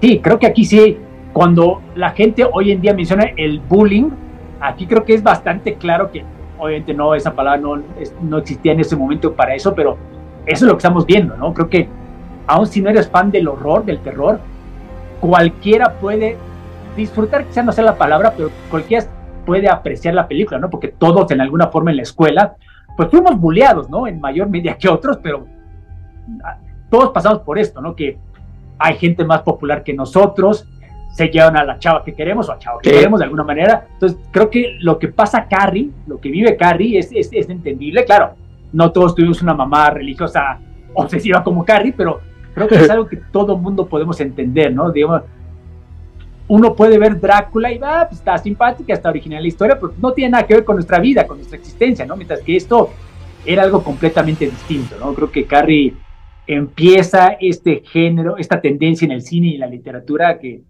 que, muchos otros continuaban de alguna manera, ¿no? Sí, y hubo también el remake con Claude Moretz. Sí, que, sí. honestamente. Pues, Saludos a nuestro amigo Tobalín. Saludos a Jorge. Sí, no, vayan, vayan la original y olvídense del remake. vaya, el remake no se me hace malo. Digo que para el remake gringo no es malo, pero obviamente nada que ver, ¿no? Con, con el original. Entonces, la verdad, creo que es igual de fácil encontrar en plataforma Carrie, la de los 70, la original, que la nueva, el Carrie de, hace un par de años de Chloe Grace Moretz. La verdad, en buena onda, mejor vean el original. Está en, aparentemente está en Prime, el Carrie. No hay que pagar nada extra. Mm, parece que no. Ah, bueno, pues entonces, por favor, si es gratis. bueno, sí. Eh, también comentó Dan el bebé de Rosemary. Claro, Rosemary, que es de hecho algunos años anteriores, este ya es de los 60 que basado por supuesto en el libro de Ira Levine, que si el libro fue una sensación, la película, caramba, salvó en cierta forma Paramount de la quiebra. En cierta forma, la razón por la que Paramount logró ser el padrino un par de años después es porque no habían quebrado gracias al bebé Rosemary, que es lo mismo, ¿no? De nuevo, aleja el horror de estos monstruos tradicionales, el vampiro, el hombre lobo, inclusive la criatura Frankenstein, para algo más, más urbano, más que, que, de alguna manera nos acerca más al satanismo de las películas del 70 como la profecía, el exorcista, por supuesto, porque seguramente, si no la han visto, por lo menos eh, conocerán la historia de el bebé Rosemary, que es esta pareja que se mudan a, esto, a este departamento, en este edificio enorme. Está embarazada la muchacha, que es este Mia Farrow, que se casó con Woody Allen eventualmente, pero sus vecinos, vecinos raros, como que ya son viejecitos además, ¿eh? como que le empiezan a cuidar y adoptan al esposo, que es un actor wannabe, y nos damos cuenta que quieren al bebé. ¿Por qué? Porque hay una escena en el libro es distinto, aquí sé que explicar eso, ¿no? En el libro como que sí cae de sorpresa lo que ocurre al final.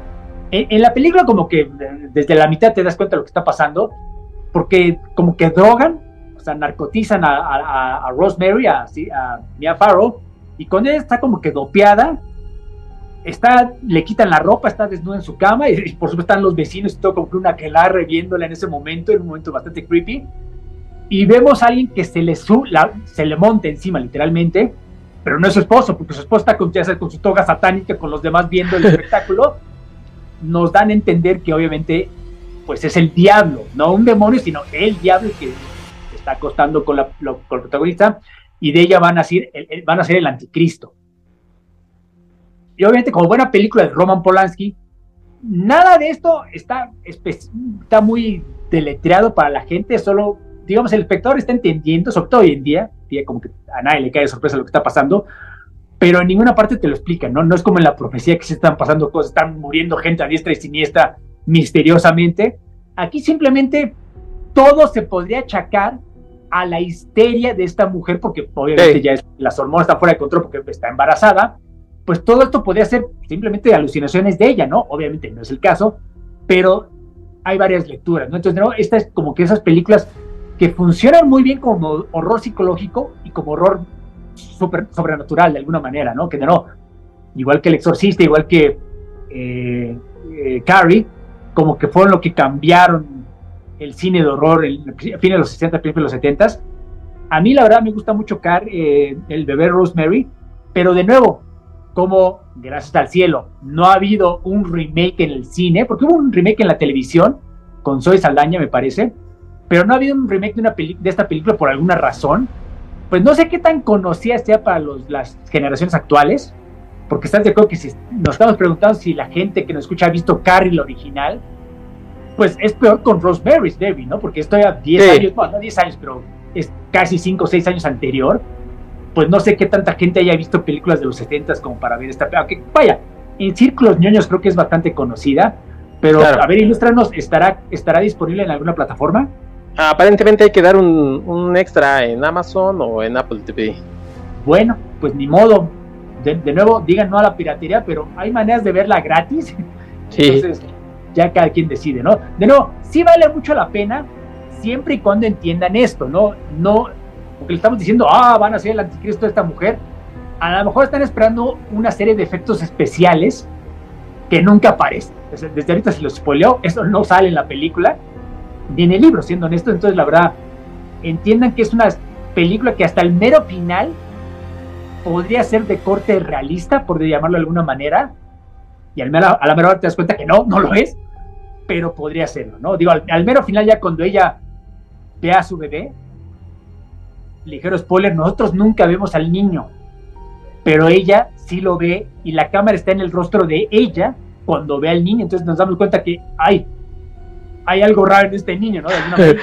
y eso es lo padre, porque cada quien con su imaginación se imagina que habrá salido de ella, que es el hijo del diablo, pero no, nunca, nunca vemos cómo es de alguna manera, ¿no? Pero si están esperando ver, ay, el niño con pezuñas y velludo, y con, no, no, no, no lo van a ver, ¿no? De alguna manera. Es como que horror más, más de película de cazabetes que, que, otra cosa. Sí, y ya lo comentaste hace un momento, es más un error eh, psicológico porque todo el momento estás como esperando que algo sobrenatural suceda y te están llevando hacia, hacia un lado y, y no sucede. Incluso yo diría que películas como esta de legado del diablo, que ya comentamos este, hace rato, le deben mucho a ese tipo de películas porque estás, estás esperando este, lo sobrenatural y más bien son las vivencias de esta familia, ¿no? En este caso de Tony Collett. Está muy, muy escamada, ¿no? De, su familia, no sabe qué está sucediendo, si es algo sobrenatural, si es algo que están viviendo sus hijos o qué onda. Creo que va mucho más para allá, ¿no? Eh, incluso el final, estos finales que dices en los que dices, ay, ah, caray, a ver cómo estuvo el asunto, te puede o no gustar, pero sí tienen un twist ahí que no esperas. Sí, sí, de nuevo, aún si...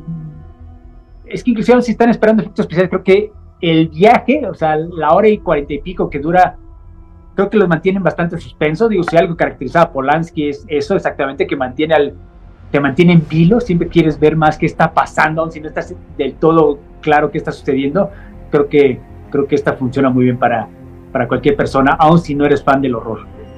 Muy bien, y finalmente nos deja Dan The, Witch, eh, esta película del 2015 con Anna ah, Taylor más reciente, Más reciente, que igual es bastante inquietante la película.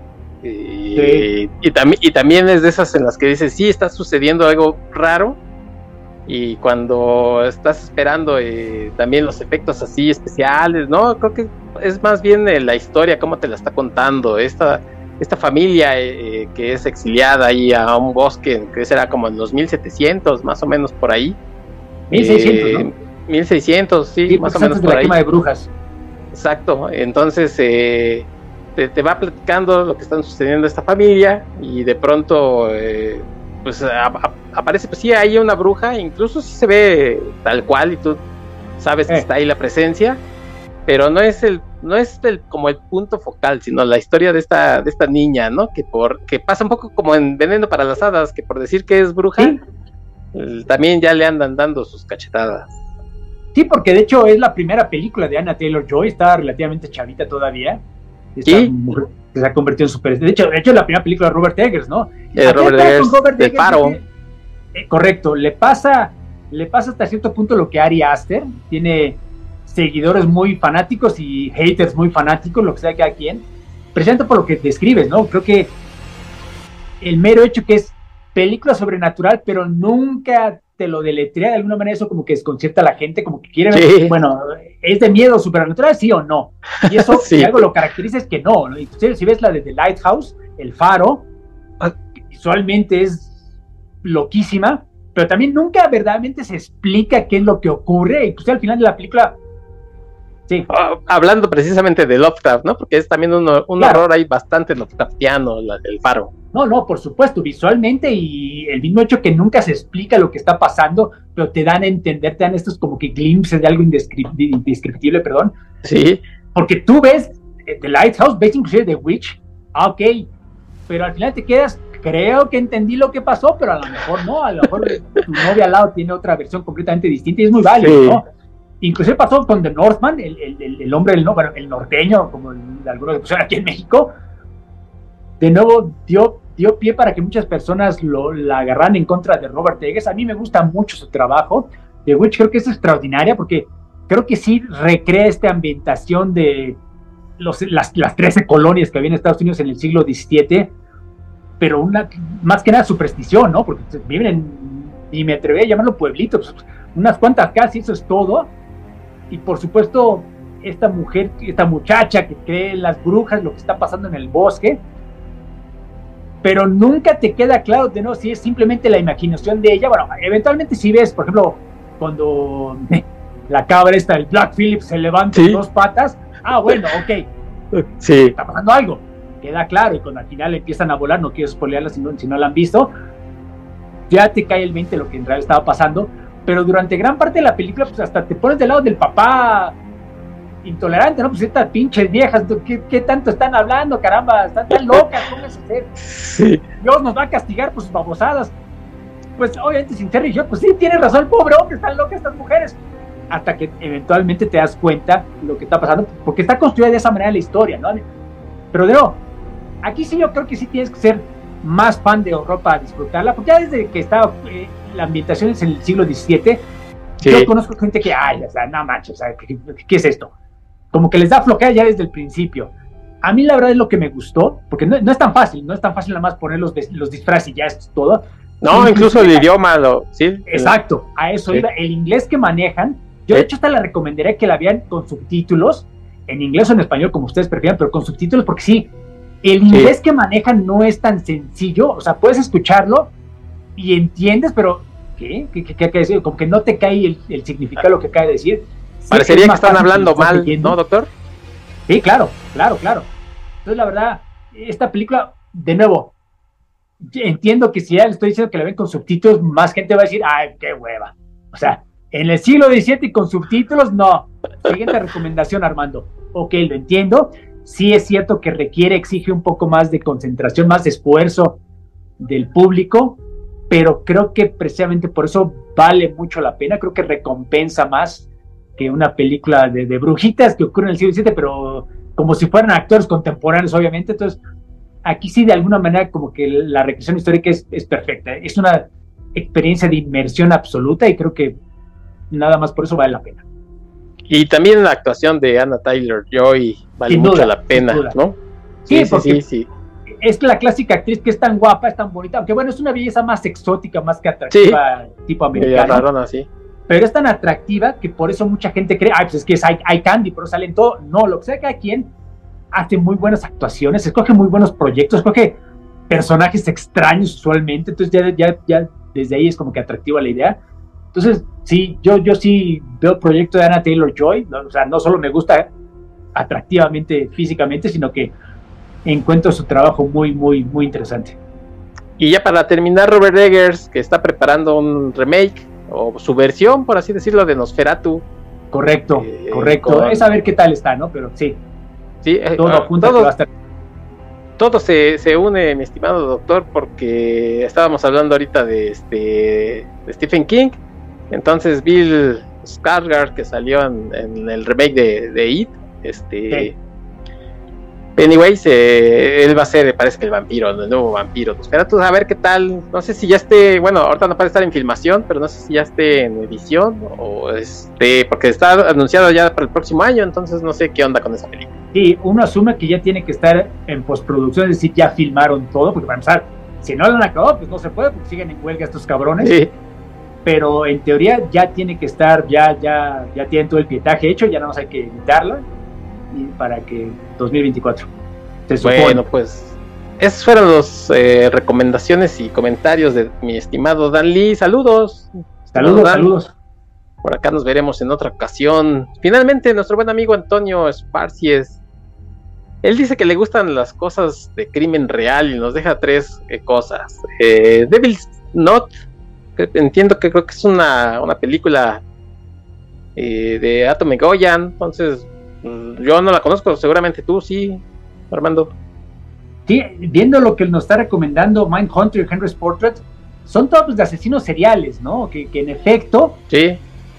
es horror, es horror. Entiendo que mucha gente cuando escucha la palabra horror están pensando en horror sobrenatural, pero no, no, yo de hecho, de nuevo, regresando a mi curso del año pasado, ya cuando entré en la década de los noventas, creo que es cuando, y de hecho un poquito fines de los ochentas, es cuando el horror cambia para algo más, más, más down to earth, de alguna manera llamarlo, empezando por supuesto con la novela Thomas Harris y la película de, El silencio de los inocentes, con, cuando Hannibal Lecter de alguna manera aparece en el, en el imaginario de todo el mundo, pues es cuando de repente hasta no diría que se vuelve atractivo, no están romantizando al asesino serial, pero sí es como que muy distinto como lo veíamos antes, ¿no? Si ve las películas de los 70, de los 80 donde salían estos asesinos seriales, pues no eran para nada atractivos, eran estos personajes grotescos, casi viven en el sótano de la mamá, como algunos amigos que conocemos, tan misóginos que obviamente les daba miedo hablar con las mujeres, por eso las mataban.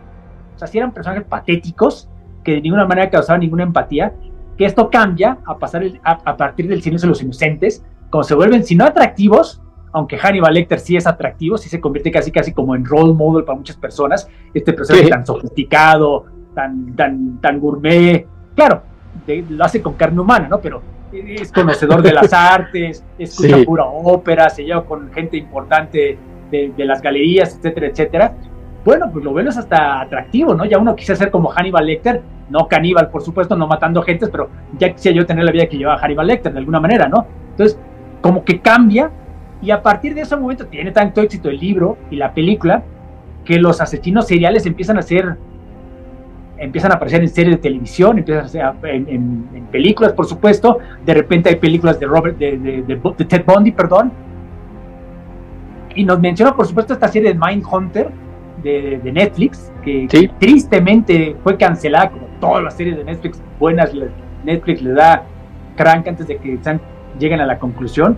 Esta, si no la mencioné aquí, la mencioné en algún otro podcast, porque hecho es de nuestro viejo amigo, amigo David Fincher Sí. es productor y creo que hizo algo, algo más. Entonces, la verdad, vale muchísimo la pena. Es de estos dos policías, bueno, profilers del FBI, que con ellos empieza las, la, en los 70s, 80s y 90s esta ciencia de hacer el profiling psicológico de los asesinos seriales. ¿Y cómo logras esto? Pues bueno, entrevistando, conociendo a los asesinos seriales que tienen en la cárcel, en el manicomio, intentando de alguna manera hacer empatía con ellos, entender por qué hicieron lo que hicieron, lo que hacían, vaya, hasta el punto que los profiles caen en el riesgo de me estoy, me estoy convirtiendo en este cabrón de alguna manera. Entonces, a mí Mindhunter me encantaba, sí, me, creo que funciona perfectamente como horror, no en el sentido de que te dé miedo, aunque algunos de los asesinos seriales, por ejemplo el gordito que siempre está calmado, el de lentes, sí era bastante creepy, a pesar de que no hacía nada más que estaba sentado y hablaba con ellos, ay, como que sí daba algo de, de midito, de ñañaras. Entonces, la verdad, no era tan gráfica como otros productos de Fincher, como Seven, por ejemplo, o inclusive Fight Club, donde sí veían las víctimas de los asesinos seriales, eran escenas bastante gráficas. Aquí creo que estaba un poco más cuidado eso, pero aún así el suspenso que mantenían era como que muy atractivo. Entonces, no, yo estaba seguro que esa serie le iban a dar una última temporada, la tercera, para, para dar, quitarle la, la historia. No, nunca, ya nunca va, a haber. Sí, por, por, supuesto la podría mover a otra, otra plataforma pinche, pero por lo que nos ha dado a entender, no lo va a hacer, entonces ya más bien no tengo que conformar con eso. Entonces, yo Mindhunter más que Henry's Portrait y Devil's Not, creo que es la que recomendaría, ¿no? Porque si quieren ver de asesinos seriales, creo que Mindhunter las dos temporadas, creo que, y bueno, Silencio de los Inocentes, pero por supuesto, como que ya la vieron, creo que es, es, el, es una bonita manera de pasar Halloween, ¿no? Con, con estos asesinos seriales. Sí, de hecho, eh, Fincher dice que es una serie bastante cara para hacer y que por eso ya no hubo luz verde para la tercera, porque finalmente pues ya es una, una serie de época, o sea, ya eh, son 60 años, porque están en los 60 por ahí, eh, estas historias, 70 Entonces, eh, y además, yo siempre he dicho que, que, da más miedo este, estas historias, estos asesinos, porque finalmente el, el, horror humano existe, ¿no? Nunca sabe uno quién es el vecino o la gente que uno se le atraviesa en la calle, no sabe si, si te esté este, tomando ahí medidas para ver si cabes en el, en el sartén o una cosa así. Da más miedo ese tipo de cosas que los demonios, ¿no? En, las viejas películas de, de, asesinos seriales era lo típico que veías al actor que estaba haciendo el asesino serial e inmediatamente este hijo de la chingada es un asesino. Claro, tan, tan, tan asqueroso que no puede ser una persona normal. Creo que de alguna manera lo que hace Thomas Harris es que, olvídate que seas tan sofisticado como Hannibal Lecter, nos dan a entender que el asesino serial puede ser cualquiera de nosotros. De hecho, Ted Bundy famosamente pues era como que un mujeriego, ¿no? ¿Por qué? Porque era muy atractivo, era bien parecido, se podía ligar a las chavas, a sus futuras víctimas, con relativa, relativa facilidad. ¿Por qué? Porque pues no, tú lo ves en la calle, no, este no es un asesino, es más, hasta era actor de cine de alguna manera. Esto es algo que de alguna manera cambia a partir de los noventas en, en serie de televisión y películas. Bueno, pues ahí están las recomendaciones también de Facebook. Muchas gracias, gente que, se acercó a nosotros y nos dejó estas cosas para ver ahora. Pero no, no mencionaste si la de Atom Egoyen está en plataforma, la de Devil's Este, sí está. Porque es recientona, tendrá 10 años, debe, debe estar. 2013. Fíjate que sí está, pero está para, también igual hay que dar un extra. Entonces, ah, bueno. En Apple TV y en, en Prime está como, en español está como condenados Ok. Con Colin Firth y Reese Witherspoon. Reese Witherspoon, sí, sí, sí, sí, me acuerdo. Sí, sí. Entonces, bueno, pues eh, Henry Portrait de Serial Killer es una película, pues eh, esa sí no está en plataforma. Échenle ahí una buceada también en online, porque es así, de, de hecho incluso la película misma eh, era como indie, ¿no? No era, no era como mainstream, entonces es más Por lo menos se ve, porque se ve de presupuesto bastante chapita. Sí, sí, como de cámara en mano, ¿no? Así, como casi, casi, sí. Sí, sí, sí. Sí, pero cuando todavía no había verdaderas cámaras de handheld como las sí. entonces era como que... Sí, quién sabe, ahí hecha ahí rara. Se ve que era porque es lo que había, era la cámara que tenían. Bueno, pues gracias, gente, gracias por haber participado a este llamado de archivos temporales. Ahí están sus archivitos, gracias, ya comentados. Y vamos a tomar un respiro, mi estimado doctor. ¿Qué te parece si vamos a escuchar algo de musiquita para tomar agüita nosotros y seguimos comentando algunas cosas? Vamos a ponernos light con eh, Calaveras y Diablitos de los fabulosos Cadillac y regresamos. sí, sí, va. Vamos a ponernos este, sencillos y regresamos. Vámonos. Muy bien. Vámonos.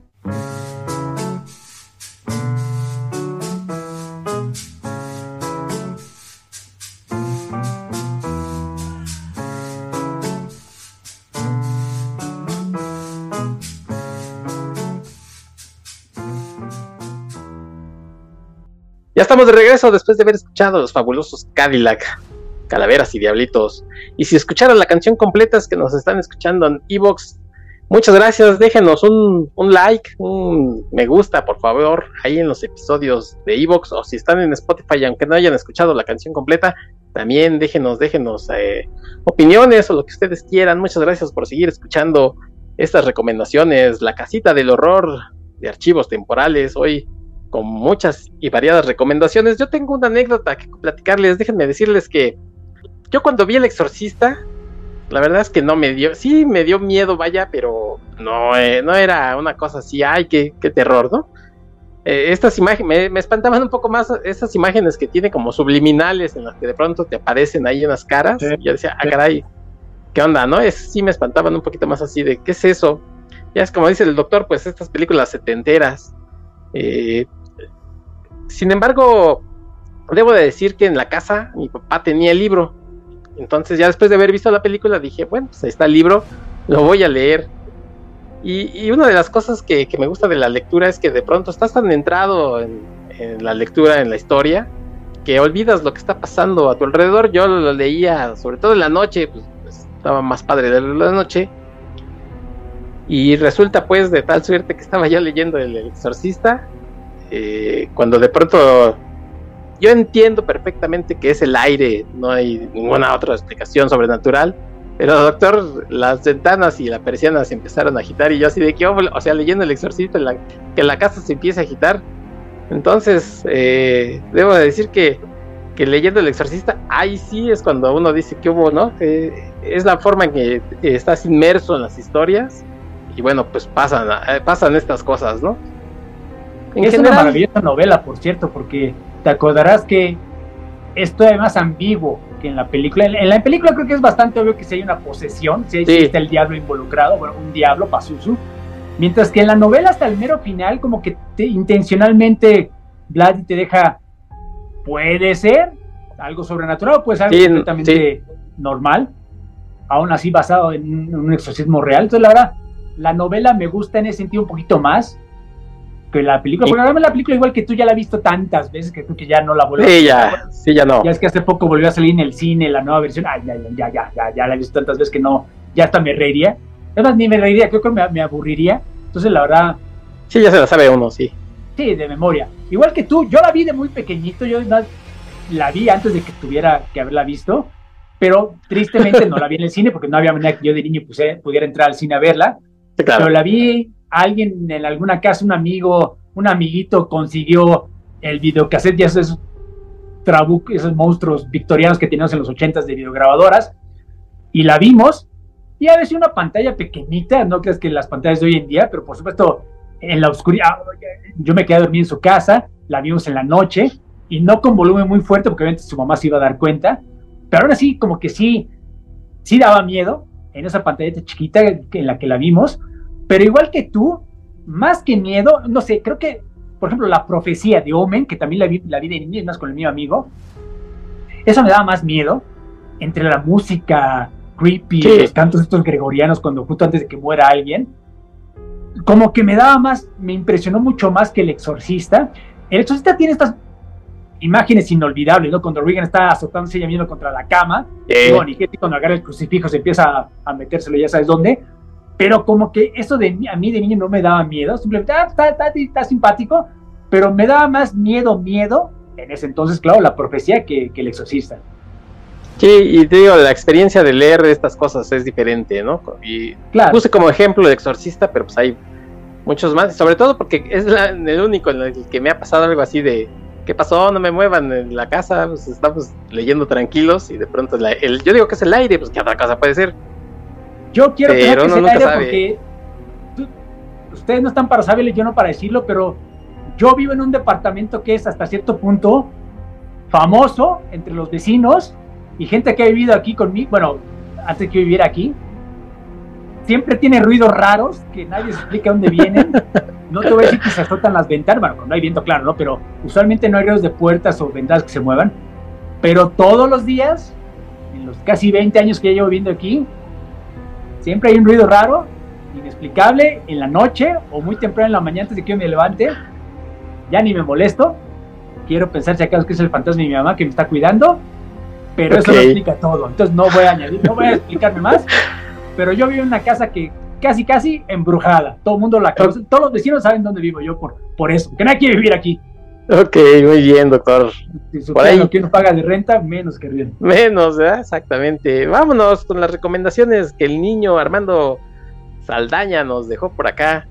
Vamos a ah, empezar. Bueno, sí, la semana pasada yo cuando vi que había gente que muy amablemente nos está dejando recomendaciones de cosas que podemos platicar en este especial, pues yo puse algunas, bueno, espero que sean cosas originales, no nos vayan a recomendar, vayan a leer a Stephen King o vayan a leer Drácula, yo soy fan de la novela Drácula, soy fan de Stephen King, pero caramba, algo distinto, ¿no? Algo diferente a lo que usualmente nos recomiendan. Y pues di un par de recomendaciones. Eh, con cualquier que empezó, ya ni me acuerdo qué recomendé. Pues eh, recomendaste eh, Uzumaki de Junji Ito, esta, este ah, manga tan yo creo que debe ser de los más conocidos. Aquí en México salió por con Panini ya en el 2017, entonces yo creo que sí es de los más conocidos, doctor. Sí, sin duda. A ver, si vamos a hablar de horror, yo creo que siempre hay que dejar un espacio para los japoneses, ya sea en cine o en cómics. Creo que es una sensibilidad distinta. Yo lo he dicho en varios, en varios lugares, en varias redes sociales, en varios programas. Si en serio me quiero ir a asustar, si voy a una película de horror, pues no veo una película gringa, la verdad no me dan miedo, es, raro que me asusten. Voy a una película japonesa. Son tan raras que honestamente sí me friquean a veces. Creo que creo que es muy distinto ver Ringu, el aro, que ver una película gringa de, miedo. Creo que una sí te asusta, sí te, te friquea, te perturba de alguna manera, mientras que la otra gringa, pues sí, habrá un momento tu jump scare cuando se mueve la cámara, pero nada más. Mientras que los japoneses tienen, piensan, reaccionan de una manera muy distinta. Y si vas a hablar de manga, bueno, de cómics japoneses, yo creo que el primer nombre que sale en la boca de todos creo que es Junji Ito, para bien o para mal. Y sin duda su, su obra, no sé si la mejor, pero ciertamente la más conocida, pues es Uzumaki, ¿no? Si compran el libro, bueno, no me acuerdo en Panini cuántos libros son. Si compran la versión de Beast en inglés, es un solo tabique de como 500 páginas de empastadura muy bonito son, son, son tres libros en, tres volúmenes originalmente. Originalmente eran historias cortas, Junjito lo que son historias cortas, y en Uzumaki así empieza, todas tienen el, tema de, las espirales, de que algo raro está pasando en este pueblito y todo está involucrado con las espirales, porque él te lo menciona en la serie de televisión, sobre todo en las japonesas, como que el, el símbolo de la espiral es algo bonito o por lo menos inofensivo. Incluso ustedes ven One Piece las cejas de Sanji, que es una espiral, pues pretende ser algo chistoso, algo cómico, algo que sea atractivo al personaje. Y lo que decía Junjito, no, pues yo quiero hacer algo con las espirales, pero que sea creepy, que sea asqueroso, que repulse a la gente. Y entonces por eso empiezan a hacer estas historias que todos ocurren en el mío pueblito, pero ahora pueden estar ocurriendo en cualquier parte, son personajes distintos. Es como hasta el segundo volumen que se empiezan a repetir lugares, personajes, te das cuenta que todos en el mismo lugar, porque digamos así como el, el Garage McTee de, de, de, Moebius, que las primeras 50 capítulos son las mamarrachas que él está soñando y solo hasta los últimos 4 o 5 las empieza a unir para hacer una novela, una novela gráfica. Pues algo parecido ocurre con Junji Ito y Uzumaki. Es solo hasta el final que empieza. Al tercer volumen, sí, es una, te das cuenta que todos son como que prólogos a la historia que está contando él en este pueblito, porque te das cuenta, ah, este pueblito tiene esta maldición de la espiral, por ejemplo, la protagonista, una de las protagonistas, tiene estos este pelo negro rizado y en algún momento se empieza a rizar tanto su pelo que se forman estas espirales que hasta mesmeriza, hipnotiza a la gente que la acaba viendo y cuando ella se quiere cortar el pelo porque está friqueada de lo que le está pasando, el pelo como que la intenta estrangular. Es algo muy, es un fetiche que raro que tiene Junjito, que todas sus mujeres de pelo largo, el pelo tiene como que vida propia. Entonces, ya de es, es algo que muy, muy, original, ¿no? Es algo que no ves en los cómics gringos, por ejemplo, que tu propio pelo te intente estrangular. Yo creo que hasta el sello, el, el, el, el Comics lo habría rechazado de alguna manera. Entonces, no, son como que cómics muy originales. Ya al, final, ya al final los dos protagonistas se meten en las profundidades de este pueblito y se dan cuenta que hay como que un laberinto en forma de espiral y cuando regresan a la superficie se dan cuenta que el tiempo pasó más rápido afuera que abajo. se han pasado ya años. Y el pueblito entre que por terremotos y tifones y quizás ya todo está en ruinas y han construido como que esta ciudad, este laberinto en forma de espiral. Y ya para no echarles a perder la historia, digamos que acaba no feliz, como que los protagonistas se dan cuenta que no hay manera de vencer esta maldición y de hecho la maldición va a continuar, aun cuando el pueblo queda destruido, cuando el laberinto queda destruido entonces, no, empieza siendo como que historias cortas, que es lo que Junjito siempre hace. Por ejemplo, las de Tomie, que, que también es otro de sus personajes recurrentes. Pues es una serie de historias cortas, siempre con personajes distintos, excepto por Tomie, que es esta muchacha bella, que es como que una sirena que acaba destruyendo a los. Porque todo, como ella es adolescente, bueno, se ve como adolescente, todo ocurre en las escuelitas, ya es que la mayoría de los animes y mangas japoneses en la escuelita, en el high school, pues estas historias de horror ocurren todas ahí, pero siempre con personajes distintos, que Tomie, hija de la chingada, está matando a estos niños, pero son historias cortas. no es como que una sola historia. Y lo mismo pasa con, con la gran mayoría de, las historias de, de Junjito. Junjito se ha vuelto tan popular que Bish cada año está sacando ya no una antología, sino dos o tres al año, de puros cuentos cortos suyos. ¿Por qué? Porque, de nuevo, lo que hace Junjito no es historias largas. En, en el equivalente de prosa, él no escribe novelas, escribe cuentos. Y aquí sí le recomendaría que los lean, porque por desgracia ha habido un par de intentos de adaptar estos cómics, estos, bueno, sí, estos cómics, estos manga a, anime, animación, y han sido desastres, desastres absolutos. Eh, está Junjito Tales of Horror o algo así. Está la que salió el año pasado, la de Junjito Maniac. Ay, Dios mío, qué, cosa más espantosa, la verdad. Si los cuentos, si, el manga de Junjito sí te como que te, te, saca ñañas, sí te pone los pelos de punta y un par de cosas creepy. Ni siquiera el clímax, simplemente cosas que ocurren a la mitad que son tan raras que sí te friquean tristemente no se adapta bien o no lo han podido adaptar bien a la hora de, pasarlo a la televisión, a la animación, porque creo, Junjito Collection, que es del 17, el 18, son dos episodios, cada uno adapta un cuento distinto de, de Junjito, hay algunos de Tomi, inclusive de Osumaki. Olvídate que no den miedo, son, son aburridos, son tediosos, son, son idioteces. La que salió el año pasado, que es la de Meña, que parecía que habían aprendido la lección, no. De hecho, es el mismo pinche estudio de producción, no sé por qué se lo soltaron ellos otra vez. Tiene un par de episodios interesantes, por ejemplo, la de las cabezas que flotan como globos. Me gustó mucho, pero un episodio bueno de 12, o no me acuerdo cuántos fueron 10, creo, la verdad pues, es, como que no vale la pena. Yo sí vi todos, ah, porque hay un par de episodios que tienen dos historias dentro de la, media hora. Ok.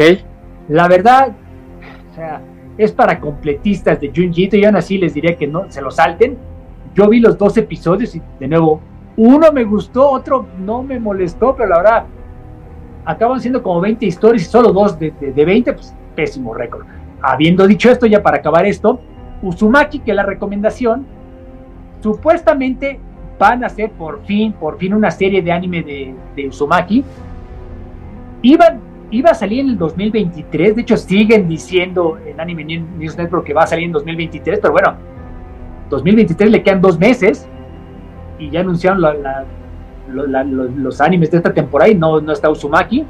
Entonces, ellos siguen en eso que va a salir este año. A mí se me hace que ya va a ser hasta el 2024. Lo poco que nos han enseñado en el trailer que salió hace poco en, para la Comic Con se vea muy bien, pero de nuevo los trailers para Junji Maniac, la, la, antología que salió este año, se veían muy buenos y acabó siendo una mamarrachada. Entonces, no quiero recomendárselas porque no sé qué tan buena vaya a estar. Hasta ahora los, los intentos de adaptar a, animación a Junjito han sido un desastre absoluto. De nuevo, busquen el, manga, como mencionó Héctor, está en Panini. Vayan a un punto Panini y ahí deben estar los tres volúmenes o el número de volúmenes que sean. Creo, creo que no se van a arrepentir. Sí, creo que eran tres volúmenes eh, independientes. No sé si le hicieron este un compendio. Eh, Doctor, a mí me gustó el primer volumen, me pareció muy original. Pero ya el segundo y el tercero ya. Perdón, perdóname el chiste, porque siempre lo digo además, pero era darle vueltas al asunto. Qué mal chiste.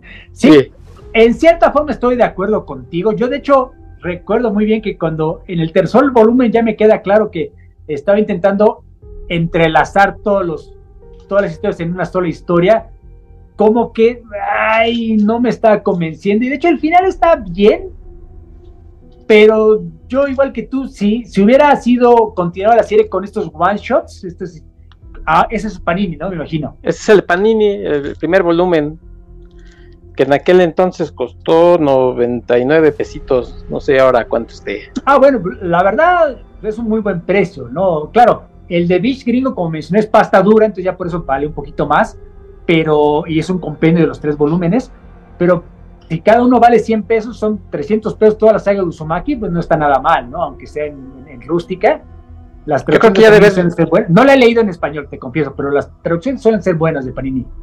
Y pero yo creo que ya debía de haber subido de precio, porque te digo, esta sí la compré cuando salió, que ya tiene sus añitos 5 o 6. Sí. Entonces seguramente ya debe estar un poco más cara. Y a lo mejor en otra presentación, porque estas, eh, digo, la presentación igual manga ya saben tradicional, pero me refiero a que a lo mejor debe haber algún este compilatorio de los tres y, y también algún día pues ahí echándole una buscada me encontré que existe una versión live action del 2000 yo la encontré incluso en YouTube y ahí la vi pero ya buscándola pues la, bajaron la tiraron. Entonces eh, pero igual la encuentran por si le quieren dar una vista sí yo, yo de hecho por eso no las quise mencionar porque sí son más difíciles de conseguir. Inclusive digan que no a la piratería, ya saben, pero en pirata también es complicado porque las encuentras, porque hay varias live action, también la de Kyo tiene esa adaptación a live action, Tommy tiene varias películas inclusive, pero encuentras el torrent pero no hay seeders, o sea, no hay gente que le esté sembrando, entonces lo puedes poner y va, a bajar en un año, ah, no manches. Entonces, de nuevo, sí, luego es muy complicado conseguirlas. Yo por pura necesidad bajé un par lo logré después de varias semanas. La calidad no es muy buena. De por sí están filmadas obscuras por razones obvias y luego se ve peor. No, no creo que haya sido la experiencia como los directores eh, pretendieron, pero sí, en efecto existen versiones en live action y son ciertamente mejores que las de animadas, porque ciertamente las, las películas japonesas de horror live action, como Ringu de nuevo, pues sí son creepy as all hell, ¿no? Entonces sí valen la pena pero con ese segundo, ¿no? son fáciles de, encontrar, entonces no quiero emocionarlos, decirles que es una obra maestra y luego ah, pues no se puede encontrar en ninguna parte, pues ni modo, ahí sí hay que buscarla, ¿no? De momento lo que yo recuerdo es que ni en pirata es fácil encontrarlas. Sí. Pero encontrarlas, sí, no bajarlas. Exacto, sí. Sí, sí. Eh, de hecho, lo que vean, por ejemplo, en YouTube serán fragmentos o el trailer, cosas así. Pero sí, te digo, yo alguna vez la vi completa y así de, ah, mira, y la vi y ya después la quise volver a buscar como pues para tenerla ahí, porque ya saben que hay métodos de bajar, ya no estaba, ya la habían tirado, así es que, y lo que decías de, del horror eh, oriental, pues creo que sí es mucho más inquietante que el occidental, porque ya estamos más acostumbrados a ello. Yo lo único que, que sí ya estoy un poco como cansadillo es que el, el espantajo siempre es el mismo, la señora esta greñuda supongo que es una cuestión tradicional, pero siempre sale en todos lados, entonces ya no te espanta, ya no te escama tanto, ¿no? como dices tú, a lo mejor la historia sí, lo que está sucediendo alrededor, pero que el rat salga el mismo chamaco, la misma señora greñuda, que sale en, The Grunge, o de este, o la de esta de este, ya deciste Ringu, o la del, esa, esa era coreana, no sé cuál, la del fotógrafo que trae a la señora esta, ¿no? Que siempre salía ahí todos son el mismo, entonces eso sí es una cosa que digo, ya, ya Camille, por favor. No, porque están muy bien escritas, ¿no? Porque la típica película gringa de miedo es un guion bastante sencillito, bastante simple, que lo agarran de excusa para poner sus escenas de miedo. Mientras que, por ejemplo, mencionaste el, Grudge, La Maldición. No sé si han visto la, la original japonesa, pero es tremendamente complicada. Para empezar, se salta en el tiempo al pasado y al presente constantemente, pero no te avisan. Entonces, hasta la mitad de la película te cae el 20, a chingada, este güey no debería estar haciendo esto aquí todavía. no, entonces te que verlo otra vez desde el principio, pero entonces te aparecen más cosas que te das cuenta, ah, es que esta escena también ocurrió antes, entonces es un revoltijo, en serio tienes que poner mucha atención. El punto no es nada más asustar al espectador, es, te están intentando contar una historia y de una manera muy original, muy, muy, exigente. Entonces ya de por sí, ok, entiendo que no todo el mundo va al cine a eso, mucha gente va al cine para olvidarse los problemas del mundo real, no, no para o sea, me van a pedir que me concentre durante dos horas, no me chinguen. Ok, lo entiendo. Pero eso para mí es como que un atractivo de las películas japonesas, ¿no? Que no solo te piensan asustar, o sea, te están como que retando. Es un tipo de, narración casi experimental que si no pones mucha atención no vas a entender absolutamente nada. Entonces sí es como que, wow, qué cosa más distinta a lo que estamos acostumbrados. Sí, exactamente, esa es la parte interesante, ¿no? Que, como no estamos acostumbrados a esa sensibilidad, a que te la cuenten incluso de la manera tradicional, pues eh, al menos, al menos algo interesante te vas a encontrar. Pero sí, mi única queja es esa, ¿no? Que ya cambien de, siempre es la misma llorona, señores. Entonces, bueno. En fin, una vez dicho eso, ahora sí vámonos con los vecinos del norte. Y tenemos eh, tres cómics Ah, sí, ajá. Vámonos con el primero que es eh, Witches, Scott Snyder y Jock. Doctor, yo tengo problemas con Scott Snyder. Empezando, yo lo conocí en su. Tú con todos los Snyders tienes problemas. Sí, con, todos los Snyders de Estados Unidos tengo broncas. Eh, yo lo conocí en este run que hizo de, Batman de año cero. Sí. Ay, zero, Year. Híjole, yo, yo estaba de malas cada que leía un número nuevo de Batman hasta que de pronto dije, ya, o sea, ¿por qué me estoy torturando? No me acuerdo si lo acabé de leer, ni me interesa este, hacer memoria si lo acabé o no. Era una tremenda vacilada ese, ese run de Scott Snyder. Y después eh, leí eh, Sever, que, que, también es bastante entretenido. Sí está fuerte son, pero este se me hacía como un horror muy obvio. O sea, es esta historia del, de un niño que quiere mudarse y pues, vivir, digamos, aventuras en, en, otro, en otra ciudad de la que vive él, como en un pueblo rural y en el camino pues se encuentra un también por ahí un uh, no es un asesino serial, es eh, digamos que un abusador de menores. A, menos a simple vista eso es lo que sucede, ¿no? Y ya, ya hay mucho más atrás en esa historia. me parecía que estaba bien, eh, me gusta, pero se me hace de, alguna manera como muy obvio el, horror que, manejaba Scott Snyder. Entonces, eh, Witches, sinceramente, no lo he leído nunca. Bueno, es que yo lo he dicho en otros lugares también. Creo que Scott Snyder, a pesar de que es famoso por su Batman, creo que es mejor escritor de horror que de superhéroes. Estoy de acuerdo que hay algunos problemas con su, con su Batman, el New 52, aunque me gustaría añadir que no empezaste en el lugar correcto. Año cero, yo creo que es el peor arco que escribió en, el New 52. Pero, por ejemplo, lo de The Court of House, la corte de los Bulls, no sé cómo lo habrán puesto aquí en México, creo que tenía varias cosas originales, distintas, que ah, están sí, sí, de Batman de una manera distinta, original, fresca. Es y el punto es que tenía cosas, detalles, de, elementos de horror. Lo mismo pasa con Death in the Family. Creo que cosa, le añadía cosas de horror. creo que el problema es sus conclusiones. Creo que, por ejemplo, de Court of Owls, creo que son 7, 8 números el arco. Los primeros 4 o 5 son muy buenos cuando estás setting up the, the story Creo que el aterrizaje es donde se viene abajo todo el asunto. Creo que le pasa lo mío con Death in the Family. Pero a mí me gusta mucho su, su, su run de New 52. Creo que es de los defendibles New 52. Sí, perdón. Oye, y también eh, escribía Swamp Thing. Eh, sí, con Johnny Paquet, ¿cómo no? Que ese sí era de horror. Sí, sí, sí, ese sí me gustó. Y por ahí tuvo un crossover con. también lo. No sé si lo escribía. Que lo escribía Jeff Lemire, ¿no? Que ahorita vas a comentar de él. Jeff Lemire con Travel Foreman era el dibujante. Sí, era, era como que buena combinación de horror. Es que de nuevo, yo siempre pensaba que Snyder es mejor para el horror que para los superhéroes. Porque inclusive antes del New 52, ¿te acordarás que hizo esta historia con el hijo de James Gordon, de la de Black Mirror?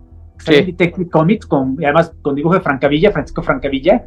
Entonces, la verdad, ok, sí es historia de Batman, pero tiene elementos de horror. Creo que se notaba qué es lo que a él le gustaba. Yo creo que el mejor cómic que ha escrito bueno, me gusta mucho Witches, pero ahorita lo voy a explicar por qué. Pero el American Vampire que hizo para Vértigo, Descansa en paz Vértigo, a mí me gustaba mucho.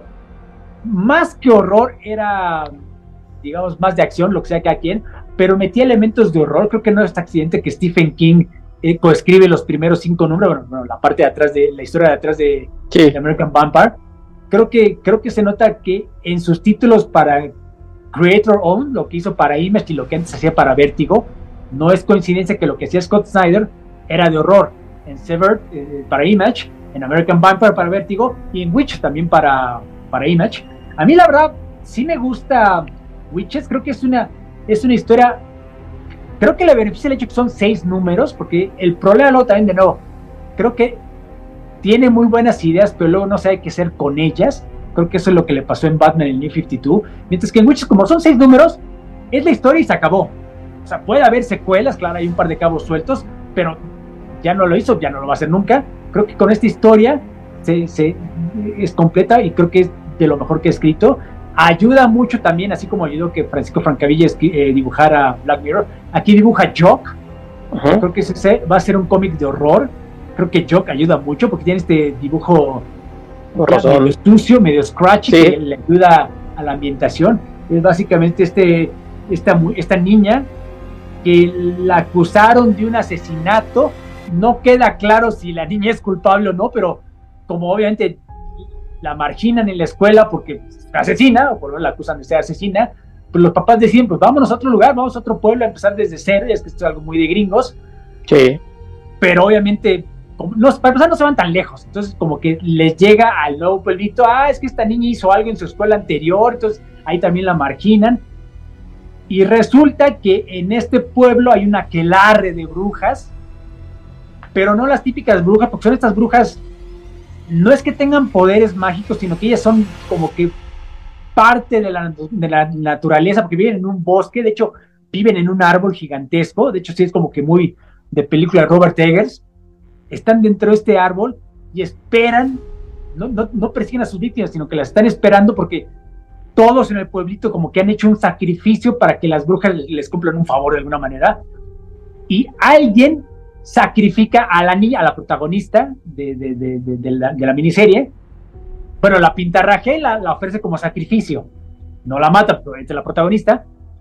Pero luego nos damos cuenta que es la mamá la que hizo, ligero spoiler, la que la sacrificó a cambio de algo.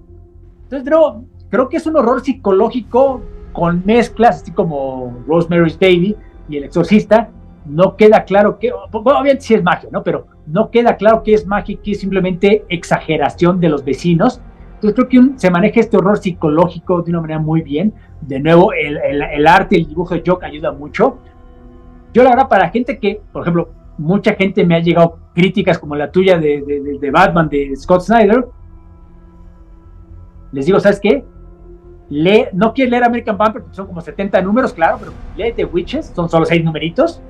Existe un trade paper que tiene los 6 numeritos, creo que hay hasta una versión deluxe.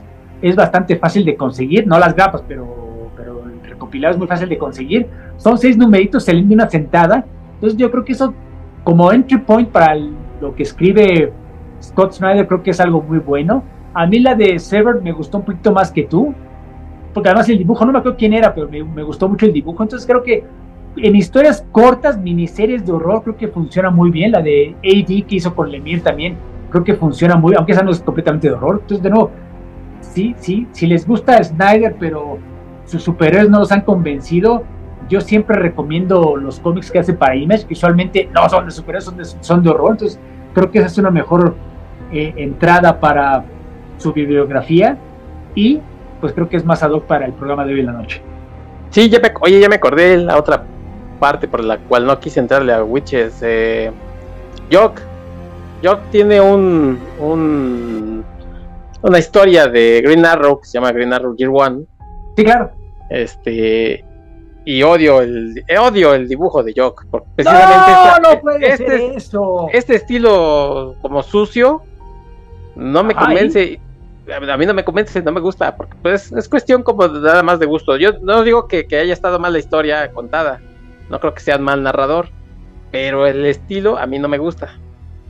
Ese de Jock. Andy ¿eh? el escritor. Sí, a mí sí me gusta esa historia. Andy Deagle, sí, exactamente. Aunque confieso que en parte es porque me gusta. A mí siempre me ha gustado el dibujo de Jock. De hecho, Jock yo lo conozco desde que estaba en Inglaterra. Él, no yo, obviamente. Él dibujaba en George Dredd.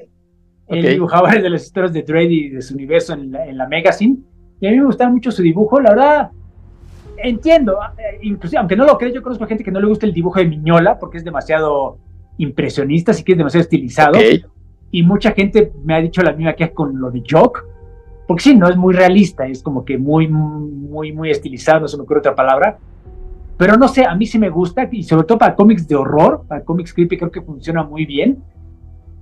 Aunque bueno, recuerdo que ese de Year One de, de Green Arrow, pues no es de horror y me gustó mucho aunque no lo relaciono tanto a Jock con historias de acción, pero a mí en general sí me gusta el trabajo de Jock y este de Witches en general. No le hagan caso a Héctor. sí, por eso está la recomendación del doctor Armando Saldaña, Witches. Pero a ver, yo llevo dos recomendaciones, una, una tuya, por favor. Oye, pues ya, francamente... No me gustó, güey. No quería que, que... No me gustó no quería que pasara este programa, pues obviamente hablar de, de, Stephen King, que ya salió el comentario ahí de Carrie. Eh, el programa pasado, por si no lo escucharon con Alberto Calvo, eh, comenté que una de las historias que, eh, que más traumas me han, me han causado es Salem Slot, pero la miniserie, ¿no? Todo el mundo conoce esa de... Pero otra, otra historia, fíjate que a, a, diferencia de mucha gente que le gusta el resplandor, me parece una buena historia, pero no me vuela la cabeza. It no me vuela la cabeza tampoco ¿La película o la novela? La, la, no, la película, no, la nueva no, la, he visto, ¿eh? Honestamente, porque por lo mismo que no, no me vuela mucho la cabeza estas cosas que luego saca de la manga Stephen King, nada más por alargar y por alargar y por alargar. Pero una que sí me gusta, no sé si tiene que ver con estas historias que contábamos de niños, de ya sabes, de que es que aquí era el cementerio. la escuela era cementerio, ya sabes, todas las escuelas eran cementerios. Pues es precisamente cementerio de mascotas. Eh, siempre me ha gustado mucho. Esa historia en particular me gusta mucho. Y la película, a pesar de que ya es viejísima y que no es tan buena, honestamente, sí me sacaba un par de sustos el gato. Una, el gato. Ah, sí. Eh, dos, la hermana, o sea, ya, el maquillaje ya está rebasado y ya se ve, está mal, pero la hermana sí me sacaba así de, mucho de onda. Y al final, el niño que regresaba a la vida y que se quería descabechar al papá, creo que este, este niño que se ve tan angelical y que al final es como muy demoníaco, y además se metía con, Fred Wine, ¿no? Que era el, hablábamos de él en los Monsters, que era este Herman. Herman Monster pues siempre odié al chamaco ese y, creo que ahora veo niños así muy cachetoncitos, rubiecitos, digo, este es un demonio seguramente como el de la película. Si tienen chance de ver la original, no se van a espantar, pero creo que está mm, relativamente bien hechecita, a diferencia de la nueva que se sacaron de la manga, que es la, niña, ahora la que se muere, y, o sea, creo que no tenían, no era necesario hacer esas vueltas para, para hacerla diferente pero si tienen chance de leer la historia, pues mucho mejor. Creo que es de las mejores porque eh, a mí me parece mucho más concisa que Resplandor, que es un tabicote, o It, que es doble de tabique. Mejor eh, Cementerio de Mascotas, ¿eh? No, a mí Pet Sematary me gusta mucho, creo que es de las mejores novelas que ha escrito King y en efecto no es tan choncha, que también ayuda hoy en día, que no hay tanto tiempo. El problema es que sí, las películas, que asumo que es como la mayoría conoce Pet Sematary, ¿En serio no son buenos, mi estimado? no. Ni siquiera estoy hablando del, remake que por lo menos tenía John Lithgow. La original a mí, la verdad, se me hace bastante, bastante pobre. Creo que como adaptación, inclusive en su época. Olvídate que hoy en día los respetos están rebasados. Nunca, nunca, olvídate que me daba, no me daba miedo. Simplemente me parecía aburrida en grandes partes de la película.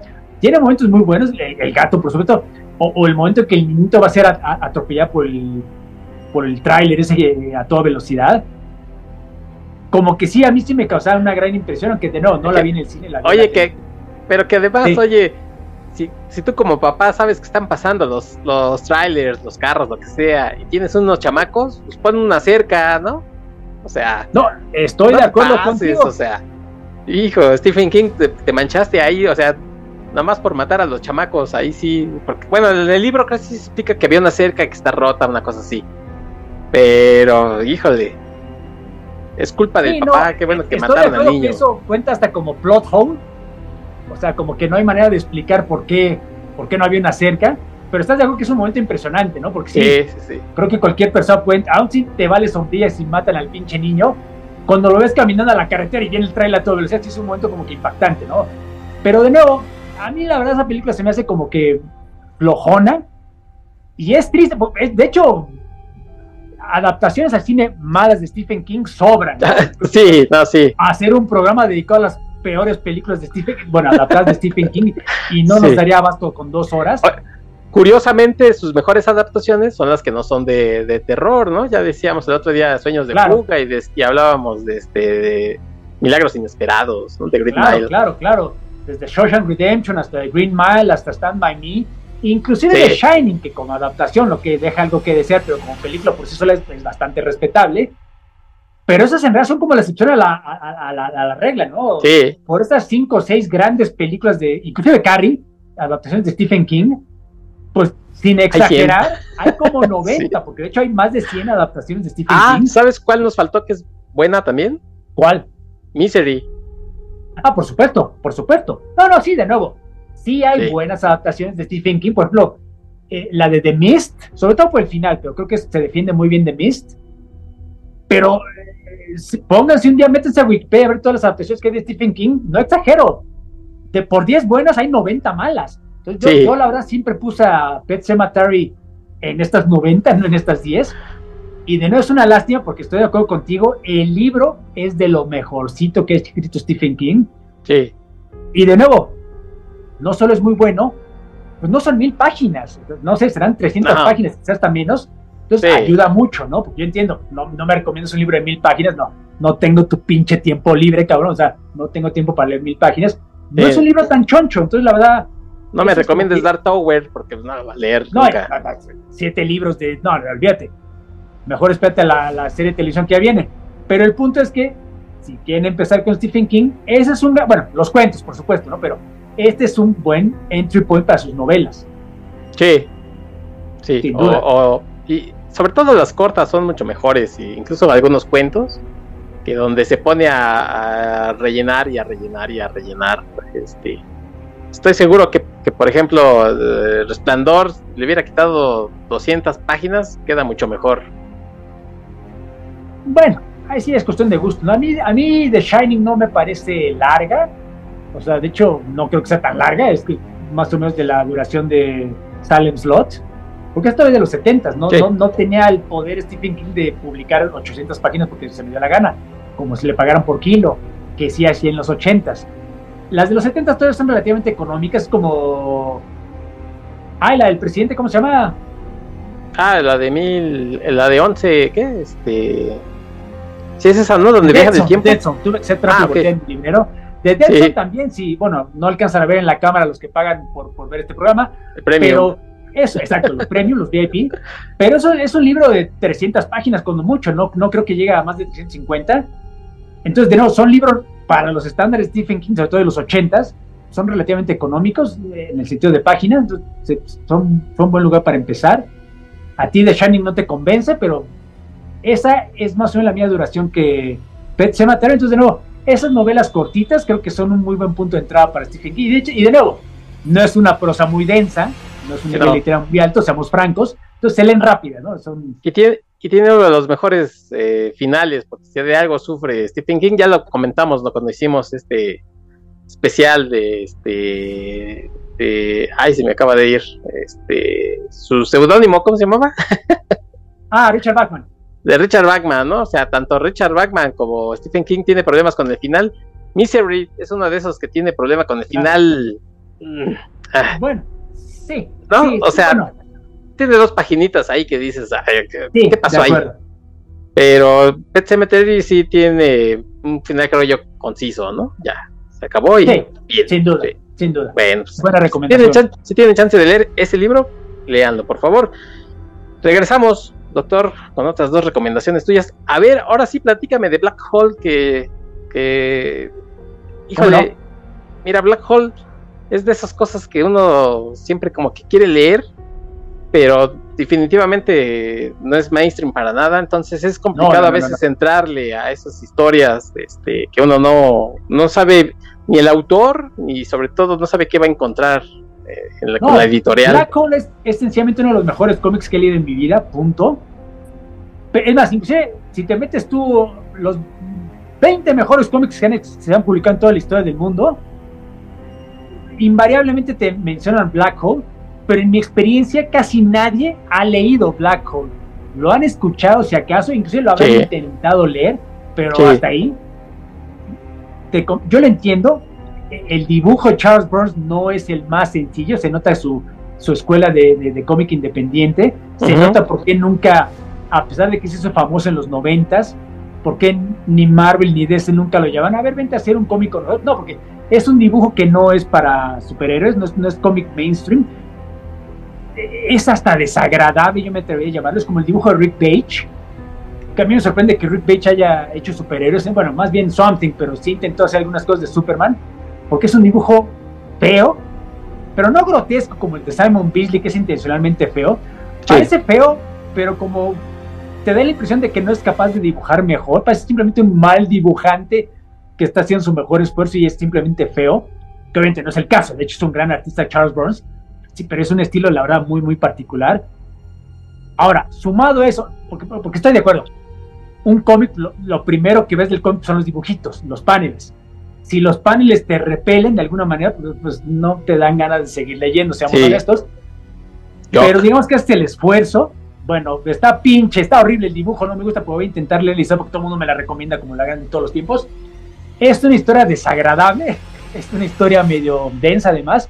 Básicamente es, el horror viene de que es una enfermedad venérea, ya desde ahí como que alejas al 99% de los gringos puritanos, porque es esta enfermedad eh, rara, obviamente ficticia, que se transmite a través del sexo, pero no es que te dé sífilis, sino que te crea mutaciones en tu cuerpo. Digamos, a una niña le crece una cola de lagartija, otro le, salen escamas en la piel. Y como es, la historia se trata, se enfoca en adolescentes, obviamente, que están teniendo ya sexo entre sí, pues obviamente esta enfermedad afecta a los adolescentes, que si hay algo que afecta a los adolescentes es su imagen, ¿no? Su, su imagen pública, se hacen feos, se hacen todavía más monstruosos debido a esta enfermedad, entonces se, se automarquinan ellos mismos, son bulleados por sus amigos, por sus, compañeros de grupo.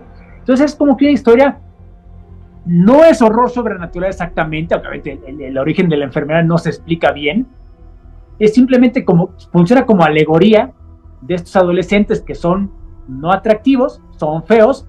Si alguna vez ven, ven una foto de Charles Brown en la vida real, entenderán que es casi autobiográfico el cómic, de alguna manera. Entonces, pero por eso mismo es un cómic muy honesto.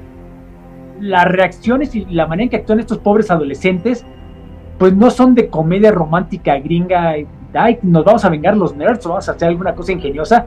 No, es, simplemente patético. Y creo que de alguna manera todos nos podemos identificar, aun si nunca hemos sido bulleados de una manera tan cruel. Bueno, quiero pensar que no, no lo han sido. Pues podemos entender lo que está pasando. ¿no? Es, un cómic creo que muy humano. Creo que entra perfectamente dentro de la categoría de horror porque si aceptamos a los asesinos seriales como horror verdadero, esto es horror todavía peor. de nuevo, no es un cómic, porque incluso hay gente que, lo que le gustaría intentarlo leer, pues no es tan fácil leerlo, porque incluso si te vas a la tienda, si te vas a Fantástico, no sé si vas a encontrar un tomo de, Black Hole, porque originalmente salió en Fantagraphic, ya eso les dice todo, obviamente yo no creo que Fantástico, yo, bueno, a lo mejor traían Love and Rockets en algún momento porque yo le pedía al dueño que las trajera, pero es raro que traigan cómics de Fantagraphics. ¿Por qué? ¿Por, qué no venden? Además no tienen mucha promoción fuera de Estados Unidos. ¿Quién va a querer comprar eso? Entonces Black Hole, hasta para los estándares de Fantagraphics era raro. De hecho empezó en Kitchen Sink, pero acabó siendo publicado por Fantagraphics. De hecho, el volumen que yo, yo subía a mis redes sociales, que es el tabique que ya incluye toda la serie, son 12 números. Ahí viene incluido, existe en pasta dura y en pasta en rústica. Yo lo tengo en rústica porque el, hardcover no es tan fácil de encontrar hoy en día. Pero tienen que. el punto de todo esta Laraca es que se tienen que meter a Busca Libre o Amazon, porque es poco probable que su tienda o que Sanborns, si es donde compran los cómics, tenga una copia, un ejemplar de Black Hole, simplemente no lo va a traer. Pero si están dispuestos a algo ligeramente distinto, pues sí, con la segunda, que es un dibujo no para todo el mundo, es una historia no para todo el mundo, pero si quieren una historia de horror, Black Hole de Charles Burns, no se me ocurre mejor recomendación. De hecho, me sorprende que no haya puesto esa como primera foto en mi tweet. Ok, pues vamos a, vamos a buscar. Este, por cierto que había una eh, querían hacer una adaptación a cine de este, de esta historia, ya no sé en qué quedó. Hasta donde yo me quedé, bueno, es que esta historia es vieja. Yo recuerdo que Neil Gaiman, cuando estaba haciendo puta la de Beowulf, ya, para que se den cuenta, casi 20 años esta historia, él y Roger Avery, el amigo de Tarantino, iban a hacer el guion. En algún momento recuerdo que llegó David Fincher a, la ecuación. No le gustó el guion de, Gaiman y, Avery, se largaron Gaiman y Avery. A la mera hora se largó David Fincher. Entonces, como que está en que se va a hacer, no se va a hacer. Lo último que yo supe es que Brad Pitt bueno, la compañía productora de Brad Pitt había comprado los derechos, pero esto ya estoy hablando de prepandemia. Y hasta yo sé, no ha habido nuevas noticias al respecto. Eso quiere decir que todavía tienen los derechos Brad, bueno, la compañía de Brad Pitt, pero que yo sepa, no he escuchado nada de que ya bien nos está haciendo, nada. Entonces, es de esos proyectos que, para empezar, te soy honesto, no estoy seguro que también funcionaría en el cine, pero pues bueno, uno con la esperanza que algún día se haga, pero hasta donde yo sé, no hay, no hay ningún progreso. Eh, por ahí se decía que el director este Rick Famuyiwa, que estuvo involucrado en Mandalorian, era el indicado ahí para, para hacer, para, ya estaba este palabrado para hacerla, pero sí de eso tiene, como es tu prepandemia, entonces quién sabe qué habrá pasado con ello. Pero bueno, sea que se haga o no película, porque luego muchas veces, como dices, ya lo dijiste tú hace rato, la gente pues va más al cine que lee libros o desde luego el cómic mucho menos, pero siempre que se adaptan estas cosas, pues la gente ya le gusta acudir al original. Entonces está la opción, como dice Armando, de Amazon, este busca libre, incluso este ahorita me estaba eh, echándole una hay una buceada, también está en esta de Casa del Libro, también lo pueden encargar en Casa del Libro, la versión ah, en bueno, inglés. que, ajá, sí, sí. Eh, no, es, no es tan caro y parece, parece que está, este, no sé, dice versión en, en inglés en 530 pesitos, entonces. Está bien, está bien, está muy bien. No, lo que pasa es que lo que iba a decir es que no sé tu experiencia, pero yo en casa del libro no ha sido mi mejor experiencia. Creo que he tenido, okay. la rápida, me ha ido mejor con Busca Libre, okay. en casa del libro, y bueno, por supuesto con Amazon, ¿no? Yo, bueno, tengo un amigo. Sí, ahí, no hay, ahí no hay problema, sí todos los días me pone quejas de lo mal que lo ha tratado Amazon. Mi hermano, son problemas tuyos. Créeme que yo en 25 años nunca he tenido esos problemas con Amazon. Lo eh. lamento mucho, pero yo nada más tengo cosas buenas que decir. Ya, ok, es la corporación malvada, pero a mí siempre me han llegado puntuales y en buen estado mis libros. Entonces, yo la verdad, mi primera opción es Amazon. uso Buscalibre para cosas distintas, ¿no? Para cómic europeo, cómic de España, bueno, obviamente europeo, pero para cosas normales, o sea, anglosajonas, inclusive para manga, mi primera opción es, Amazon. Muy bien. Bueno, doctor, pues, eh, ¿algo más de, Black Hole o ya nos brincamos a la última?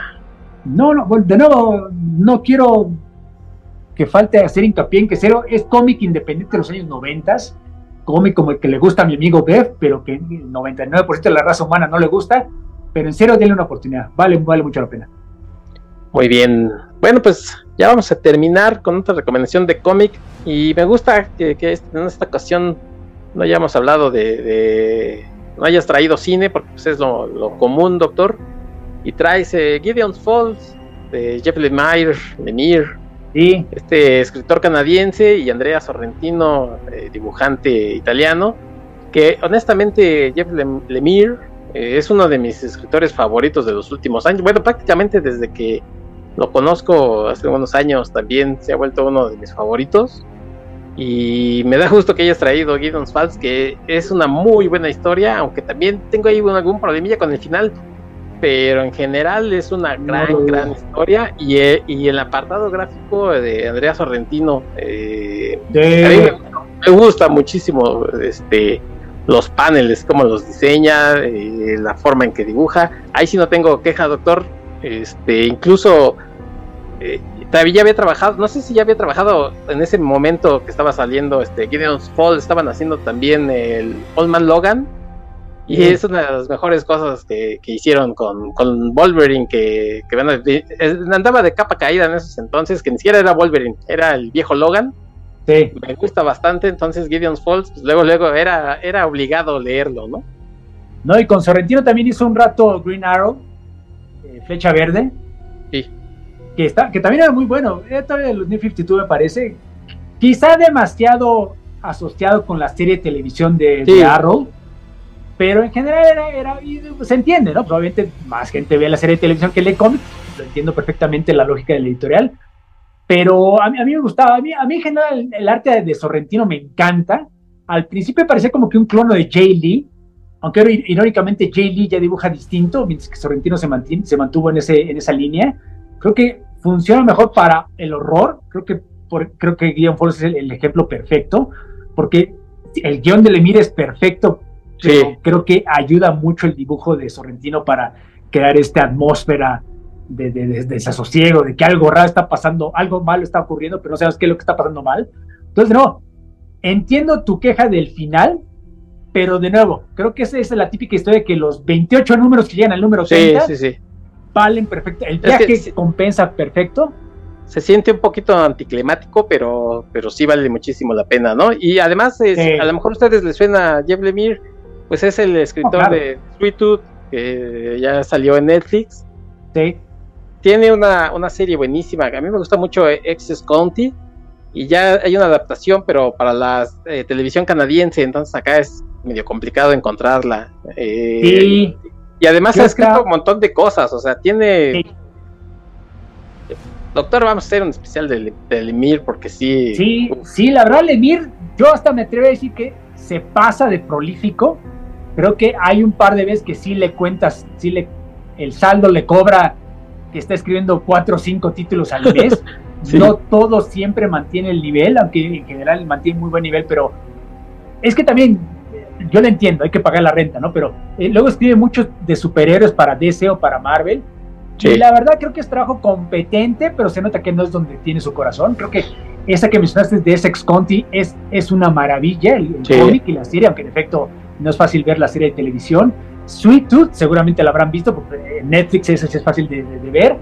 Aunque la segunda temporada me gustó menos que la primera, pero la verdad es un gran, gran cómic, porque además, no lo mencionamos, Jeff Lemire también dibuja. De hecho, la de Sweet Tooth, él la dibuja y escribe. Medio feito, pero, pero le sale tiene un, tiene un estilo muy indie, muy independiente de, los noventas, quizá no tan grotesco como Charles Burns de Black Hole, pero sí es un dibujo, digamos, no es para superhéroes se entiende que lo, cuando hace superhéroes para DC y para Marvel, él solo hace el guion, no hace el dibujo. Sí.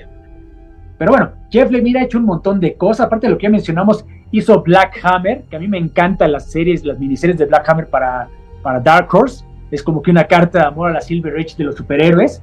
Sí. Eh, Descender y Ascender. O sea, para Image ha hecho un montón de cosas. Yo creo que su mejor trabajo es para Image, incluyendo Gideon Falls, ya para hacerle rápido. Gideon Falls es cerca de esta historia rara. Yo alguna vez la vi escrita como Twin Peaks, pero en, más contemporáneo urbano.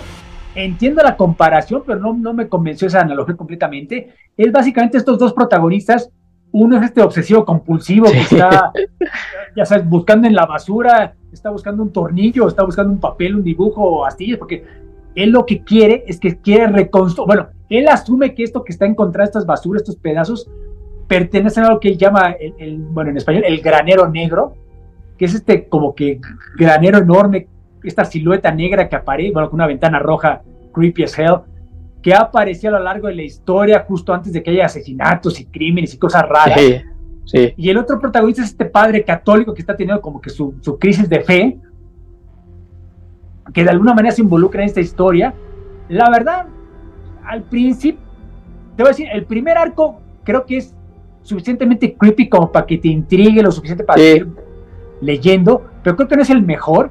Yo te confieso que yo la seguí leyendo por el dibujo sorrentino, porque me gustaba tener el dibujo sorrentino en, papel o en digital. El guion de Lemire me estaba gustando, pero no me estaba, está bien. Era como que la excusa para el dibujo. Es creo que en el segundo arco, y ya para el tercer arco sí es el dibujo lo que menos me importaba. Creo que es cuando los personajes en serio se desarrollan y entender mejor, aunque aquí sí la analogía de Twin Peaks funciona. Creo que cada vez que respondía una pregunta de lo que estaba pasando Lemire, te ponía otras dos o tres preguntas raras de qué más estaba ocurriendo. Es únicamente hasta el mero final que se responde casi todo. Y, bueno, para comprarlo, no estoy seguro si lo trajo Panini o quién, quién estaba manejando Gideon Falls en México, en español. Creo que, creo que sí, creo que lo traía este, Camite, creo, ¿eh? Seguramente era Camite, porque no, no lo he visto en, en Panini ahorita que lo mencionas. Pero si, leen inglés, si el inglés no es un problema para ustedes, Image sacó un par de, de, deluxe, cada uno trae 15 números, entonces está tamaño grande y choncho, entonces la verdad con dos, los dos ya tienes toda la serie completa de 30 números, vale muchísimo la pena, de nuevo, el arte de Sorrentino en, en estas páginas gigantes vale mucho la pena, por supuesto, como son deluxe valen, no son exactamente baratos, aunque lo que sabe cada quien, yo los he visto no tan caros, los he visto en 600, 700 pesos, que bueno, entiendo, son 700 pesos, pero la verdad para el libro, el tamaño del libro que están consiguiendo vale mucho la pena. Entonces, Gideon Falls es de las mejores series que le he visto a Lemire, que es decir mucho. Creo que estuve pensando en, series de horror para, para este programa. La de A.D. que estaba haciendo con Snyder me gustó mucho, pero es más breve y no me convenció tanto el final. Creo que esta se defiende mejor. Sí, son 30 números, pero créanme, se leen rápido, entonces no, no creo que en un par de sentadas ya leyeron ambos libros. Creo que vale muchísimo la pena. Es de los cómics que yo recomiendo muchísimo el día de hoy. Ambos son de Image, ni modo, no se me ocurre ninguno de horror de DC o de Marvel. Es complicado, sí.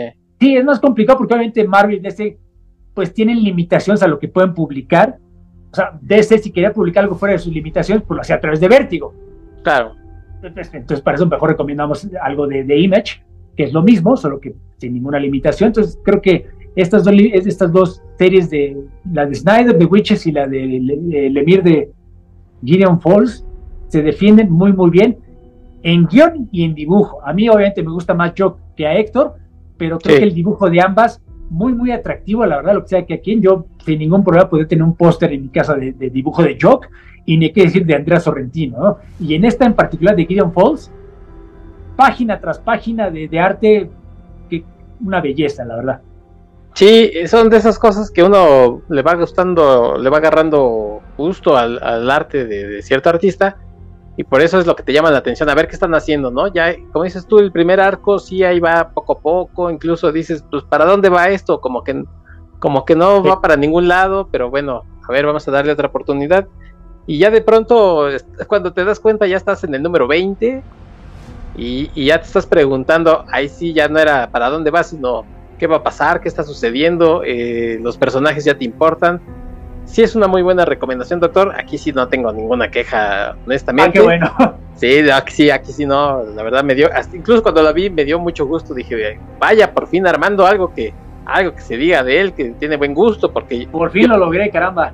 ¿Quieres algo de yo? Yo te lo dibujo, doctor, de todo, este sución ahí embarrado. Ah, bueno, este. bueno saber. No, porque ahorita que lo estás mencionando, por ejemplo, con Andrea Sorrentino también está haciendo la de The Bone Orchard Mythos, también en, Image, que es una serie de one-shots y, miniseries.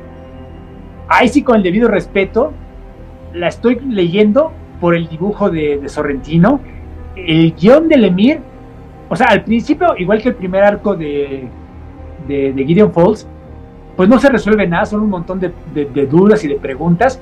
Ok, pero era el primer arco. Aquí llevamos varios one shot y miniseries de, de Bone Orchard y seguimos con que no, no se resulta absolutamente nada. Entonces como que a mí ya me está empezando a cansar, ya después de 20 números no ha pasado, no se resulta ninguna, ninguna interrogante. Es exclusivamente el dibujo de, de Sorrentino lo que me mantiene. Mientras que en Gideon Falls, defendiendo mi, mi opción del día de hoy, mi recomendación, el primer arco es mucho cero, pero se empiezan a resolver ya a partir del segundo y tercer arco, entonces creo que ahí sí es mejor. Otra de horror se me ocurre rapidísimo, la que hizo con Phil Hester, la de Family Tree. Pero esta creo que es un horror más tradicional. Creo que no asusta tanto, ciertamente, no friquea tanto como. Para empezar, el dibujo de Hester, que a mí me gusta, pero no es tan bueno como el de Sorrentino, lo que sea que aquí. Entonces, por ejemplo, ¿te acordás la que hizo con, la, con Dustin Nguyen, la de Little Monsters, que ya terminó hace poco? Que era todo blanco y negro. Me gustaba, pero sí, si tenía que escoger nada más una parodia de horror, creo que Gideon Falls es por mucho mi, mi recomendación. Sí, sí, tiene. La verdad es que, como es tú, el Lemire ha hecho muchas cosas interesantes en los últimos ¿qué, 10 años. O, sí, sí, sí. De hecho, ¿no? un poquito más, poquito más. Sí, sí, sí. Y como, como comentaba, en todos los géneros, ¿no? En ciencia ficción, en horror, en superhéroes. En superhéroes, mira, quizás como dices tú, se ve que le, le dicen, oye, ¿quieres escribirlo? Pues sí, sí lo hago. Pero sus X-Men, creo que él hizo el X-Men, eran no pasaba nada, ¿eh? O sea, tenía dos, tres ideas interesantes, pero como que realmente no pasaba nada. Black Hammer se me hizo interesante, pero sabes que esta cuestión de los spin-offs, este, mm, a mí sí me cuesta a veces trabajo seguirlos. Entonces, ah, pero la, serie el atractivo de los spin-offs es que no tienes que leerlos, ¿no? no son parte de la historia principal. Sí, lo sé, pero siempre me, como que me cuesta, me cuesta un poco trabajo. La historia principal era muy interesante. Entonces, este, ya después cuando vi que empezó a sacar spin-offs y spin-offs, o por lo menos historias eh, que convergían o que tenían que ver con el mundo este de Black Hammer, sí. dije, sí, le voy a, le voy a entrar, pero hasta ahorita la verdad es que no lo he hecho. Me quedé con la historia principal y me gustó mucho y por eso a veces digo, tendrá, tendrá caso, valdrá la pena seguirle y, y que esa, esa impresión que te dejó la historia principal este, ya no sea tan buena, o si seguirle dices que sí valen la pena, entonces sí los voy a buscar. Ah, bueno, no, no, estoy de acuerdo que los primeros 12 números, o sea, la historia principal, el volumen 1, digamos, es ciertamente lo mejor. Lo que viene a continuación, los spin-offs, eh, son simplemente cosas, o sea, uno es un tributo a los Teen Titans, otros a los Blackhawks, sí, el tipo de pilotos de la Segunda Guerra Mundial que tenía DC, otro es acerca del Punisher, Unos son mejores que otros, lo que sea que a quien, pero no, lo, lo compro como, como algo extra. Ciertamente lo principal son los primeros 12 números, ok, ya hay una segunda serie de otros 12 números que de alguna manera cierra algunos cabos sueltos. A mí me gusta mucho, pero para pasar ya es un dibujante distinto, entonces ya es otra cosa. Pero a mí en general Black Hammer todo me gusta, pero si me dijeras nada más qué compro, los primeros 12 números. que además es un hardcover que los recopila, creo que es como que la compra perfecta. Ya si te gusta eso, pues bueno, puedes mojar los dedos de los pies con, los, con otros. Ok, ok. Bueno, pues también ahí está ya la recomendación. Y un día vamos a hacer un especial ahí de, del Emir, de Alan Moore y de algunos otros que tenemos ahí en, sí, sin duda. Pues, en espera para hacer, porque sí vale mucho la pena que ustedes conozcan algunas obras de estos señores. Algunos ya los conocerán y dirán, ay, qué interesante, y algunos otros que nos siguen y que no son tan eh, aficionados pues, al cómic como nosotros, pues obviamente tenemos muy buenas recomendaciones que valen mucho la pena. Pues bueno, espero que les haya gustado este pequeño programa. Ya desde el principio les íbamos a decir que iba a ser un programa de los cortos, como se habrán dado cuenta, fueron como 20 minutos. Era básicamente para hablar de las recomendaciones que ustedes hicieron y lo que nosotros pensamos de ellas y las recomendaciones nuestras. Entonces, Espero que no se moleste que fue un programa tan rápido. No todos pueden ser de más de hora y media. El, el doctor Adán Saldaña está burlando de mí porque ya sabe que tengo que editar este mugrero. Entonces, pues por él seguiría otras tres horas. Pero, mi estimado doctor, muchas gracias que viniste a comentar todas estas cosas con la gente que dejó sus recomendaciones y las tuyas que, que valen mucho la pena. Yo estoy seguro que eh, en estos días ya hollywoonescos, pues vas a tener por ahí recomendaciones todavía más, ¿no? En tus redes sociales. Algo habrá, algo habrá, porque estamos filmando unos cuantos días antes del Halloween. Eh, pero de aquí entonces seguramente alguna recomendación se me ocurrirá. De hecho, esta de Star pues fue, fue bonita que nos lo mencionaban porque yo te, te, confío, tenía rato que no leía el cuento principal. De hecho, tenía rato que no sacaba el libro de, de la Naquel, entonces aproveché para releer un par de cuentos más y a lo mejor, bueno, de hecho no, porque tengo que hacer algo ahorita de trabajo, pero a lo mejor el fin de semana me he hecho otro cuentito de, de Star bueno, y yo estoy leyendo por ahí un libro que recomendó el doctor Armando Saldaña. Espero poder eh, platicarles próximamente qué libro fue este, que la verdad es que está bastante rudo. Sí, me está moviendo ahí las entrañas, porque sí está rudo. Y, bueno, ahorita fuera de, ya de grabación le voy a decir al doctor que estoy leyendo. Y por eso no quise entrarle al de Star Obinets, porque estoy leyendo esta otra cosa y luego me hago bolas. Pero bueno, doctor, ¿dónde te encontramos? Bueno, ya saben, a mí en redes sociales me encuentran en, Twitter o en X o como se llame, en la tierra de Elon Musk como Armando0827. Todos los días estoy platicando algún libro, algún cómic, alguna película, alguna serie de televisión, etcétera, etcétera. Eh, la semana pasada estaba hablando de la casa, eh, bueno, la caída de la casa de Usher de Flanagan. Esta semana estoy platicando de Scavenger's Reign, esta serie animada que me encontré. Tiene algunos detalles interesantes. En Facebook me encuentran en eh, como Armando Saldaña Salinas, mi nombre completo. Es exactamente el mismo contenido solo que me explayo un poquito más. Y mis reseñas de cine, pues estoy en, en Letterboxd, ahí también Armando27 o, con mi nombre completo, e, es, relativamente fácil buscar a alguien en Letterboxd. Todos los días hay una reseña distinta. La semana pasada, en efecto, hubo un maratón de David Fincher, David Fincher, de Brian De Palma, perdón. Esta semana estoy con. ¿Con quién estoy esta semana? Ah, con, con Nolan. Entonces, pues ahí me pueden dejar comentario me pueden platicar, me pueden dejar su like, me pueden dejar, aunque sea un saludo, aumentarme la madre, cualquier cosa, ya saben, es bienvenida. Entonces, pues, gracias por escucharnos. Y como están escuchando este programa el martes, pues feliz, feliz noche de Halloween a todos. Sí, por ahí Martin Scorsese se enteró que tenías Leatherbox y ya también abrió su cuenta, estimado doctor. Entonces, como siempre aquí. Me he dejado comentarios muy ácidos acerca de mis reseñas, pero pues bueno, no todo me gusta. Archivos temporales creando tendencia, como siempre. Así es que bueno, pues. Ya, ah, ya saben. Paul McCartney viene a México nada más por nosotros y nunca nos llegó un boleto gratis. Sí, eh, eh, Sir Paul me habló y me dijo, oye, hazme un especial nada más a mí. Le dije, la verdad es que sí podría hacerlo, pero una lana y lo hacemos, le dije. Y, ahí me dijo, ya no se escucha también la conexión acá en, uh, Liverpool, pues ya no se oye. que es el hombre más rico del planeta y no puede regalar. No, ni tenemos unos boletos para. Exacto entrar a los vestidores y emborracharnos con él y una selfie, no sé. De, mínimo, pero bueno. Pues también pueden seguirnos en, en Twitter todavía. Estamos como Atem Podcast todavía, porque pues ya, ya cada vez está peor esa, esa red social. Pero las otras, pues las abren y se mueren, entonces pues, nadie va a ellas, entonces ya ni sabemos para dónde irnos. Estamos en Facebook como Archivos Temporales. Ya saben que las en las cajas de comentarios de Spotify o de Evox. Ahí estamos. Gracias por su voto. Ya saben que, que otra vez nos quedamos a, medio voto del ganador. Nos quedamos en 9.999 votos. Muchas gracias por todos y cada uno de ellos en los premios Evox. Algún día, algún día ganaremos ese bendito cheque de varios miles de euros, como aquellos desgraciados que lo ganan. Pero bueno, pues mientras escuchen archivos temporales, y quiero agradecerles por, por hacer de este programa pues, uno de sus favoritos y al doctor Armando Saldaña por venir a platicar. Al contrario, gracias por la invitación. Bye. Bueno, pues hablando de, de cementerio de mascotas, pues vamos a escuchar a los Ramones, doctor, y con eso nos vamos, ¿no? Perfecto, perfecto. Me late bueno, bastante. Adelante. Vámonos, muchas gracias.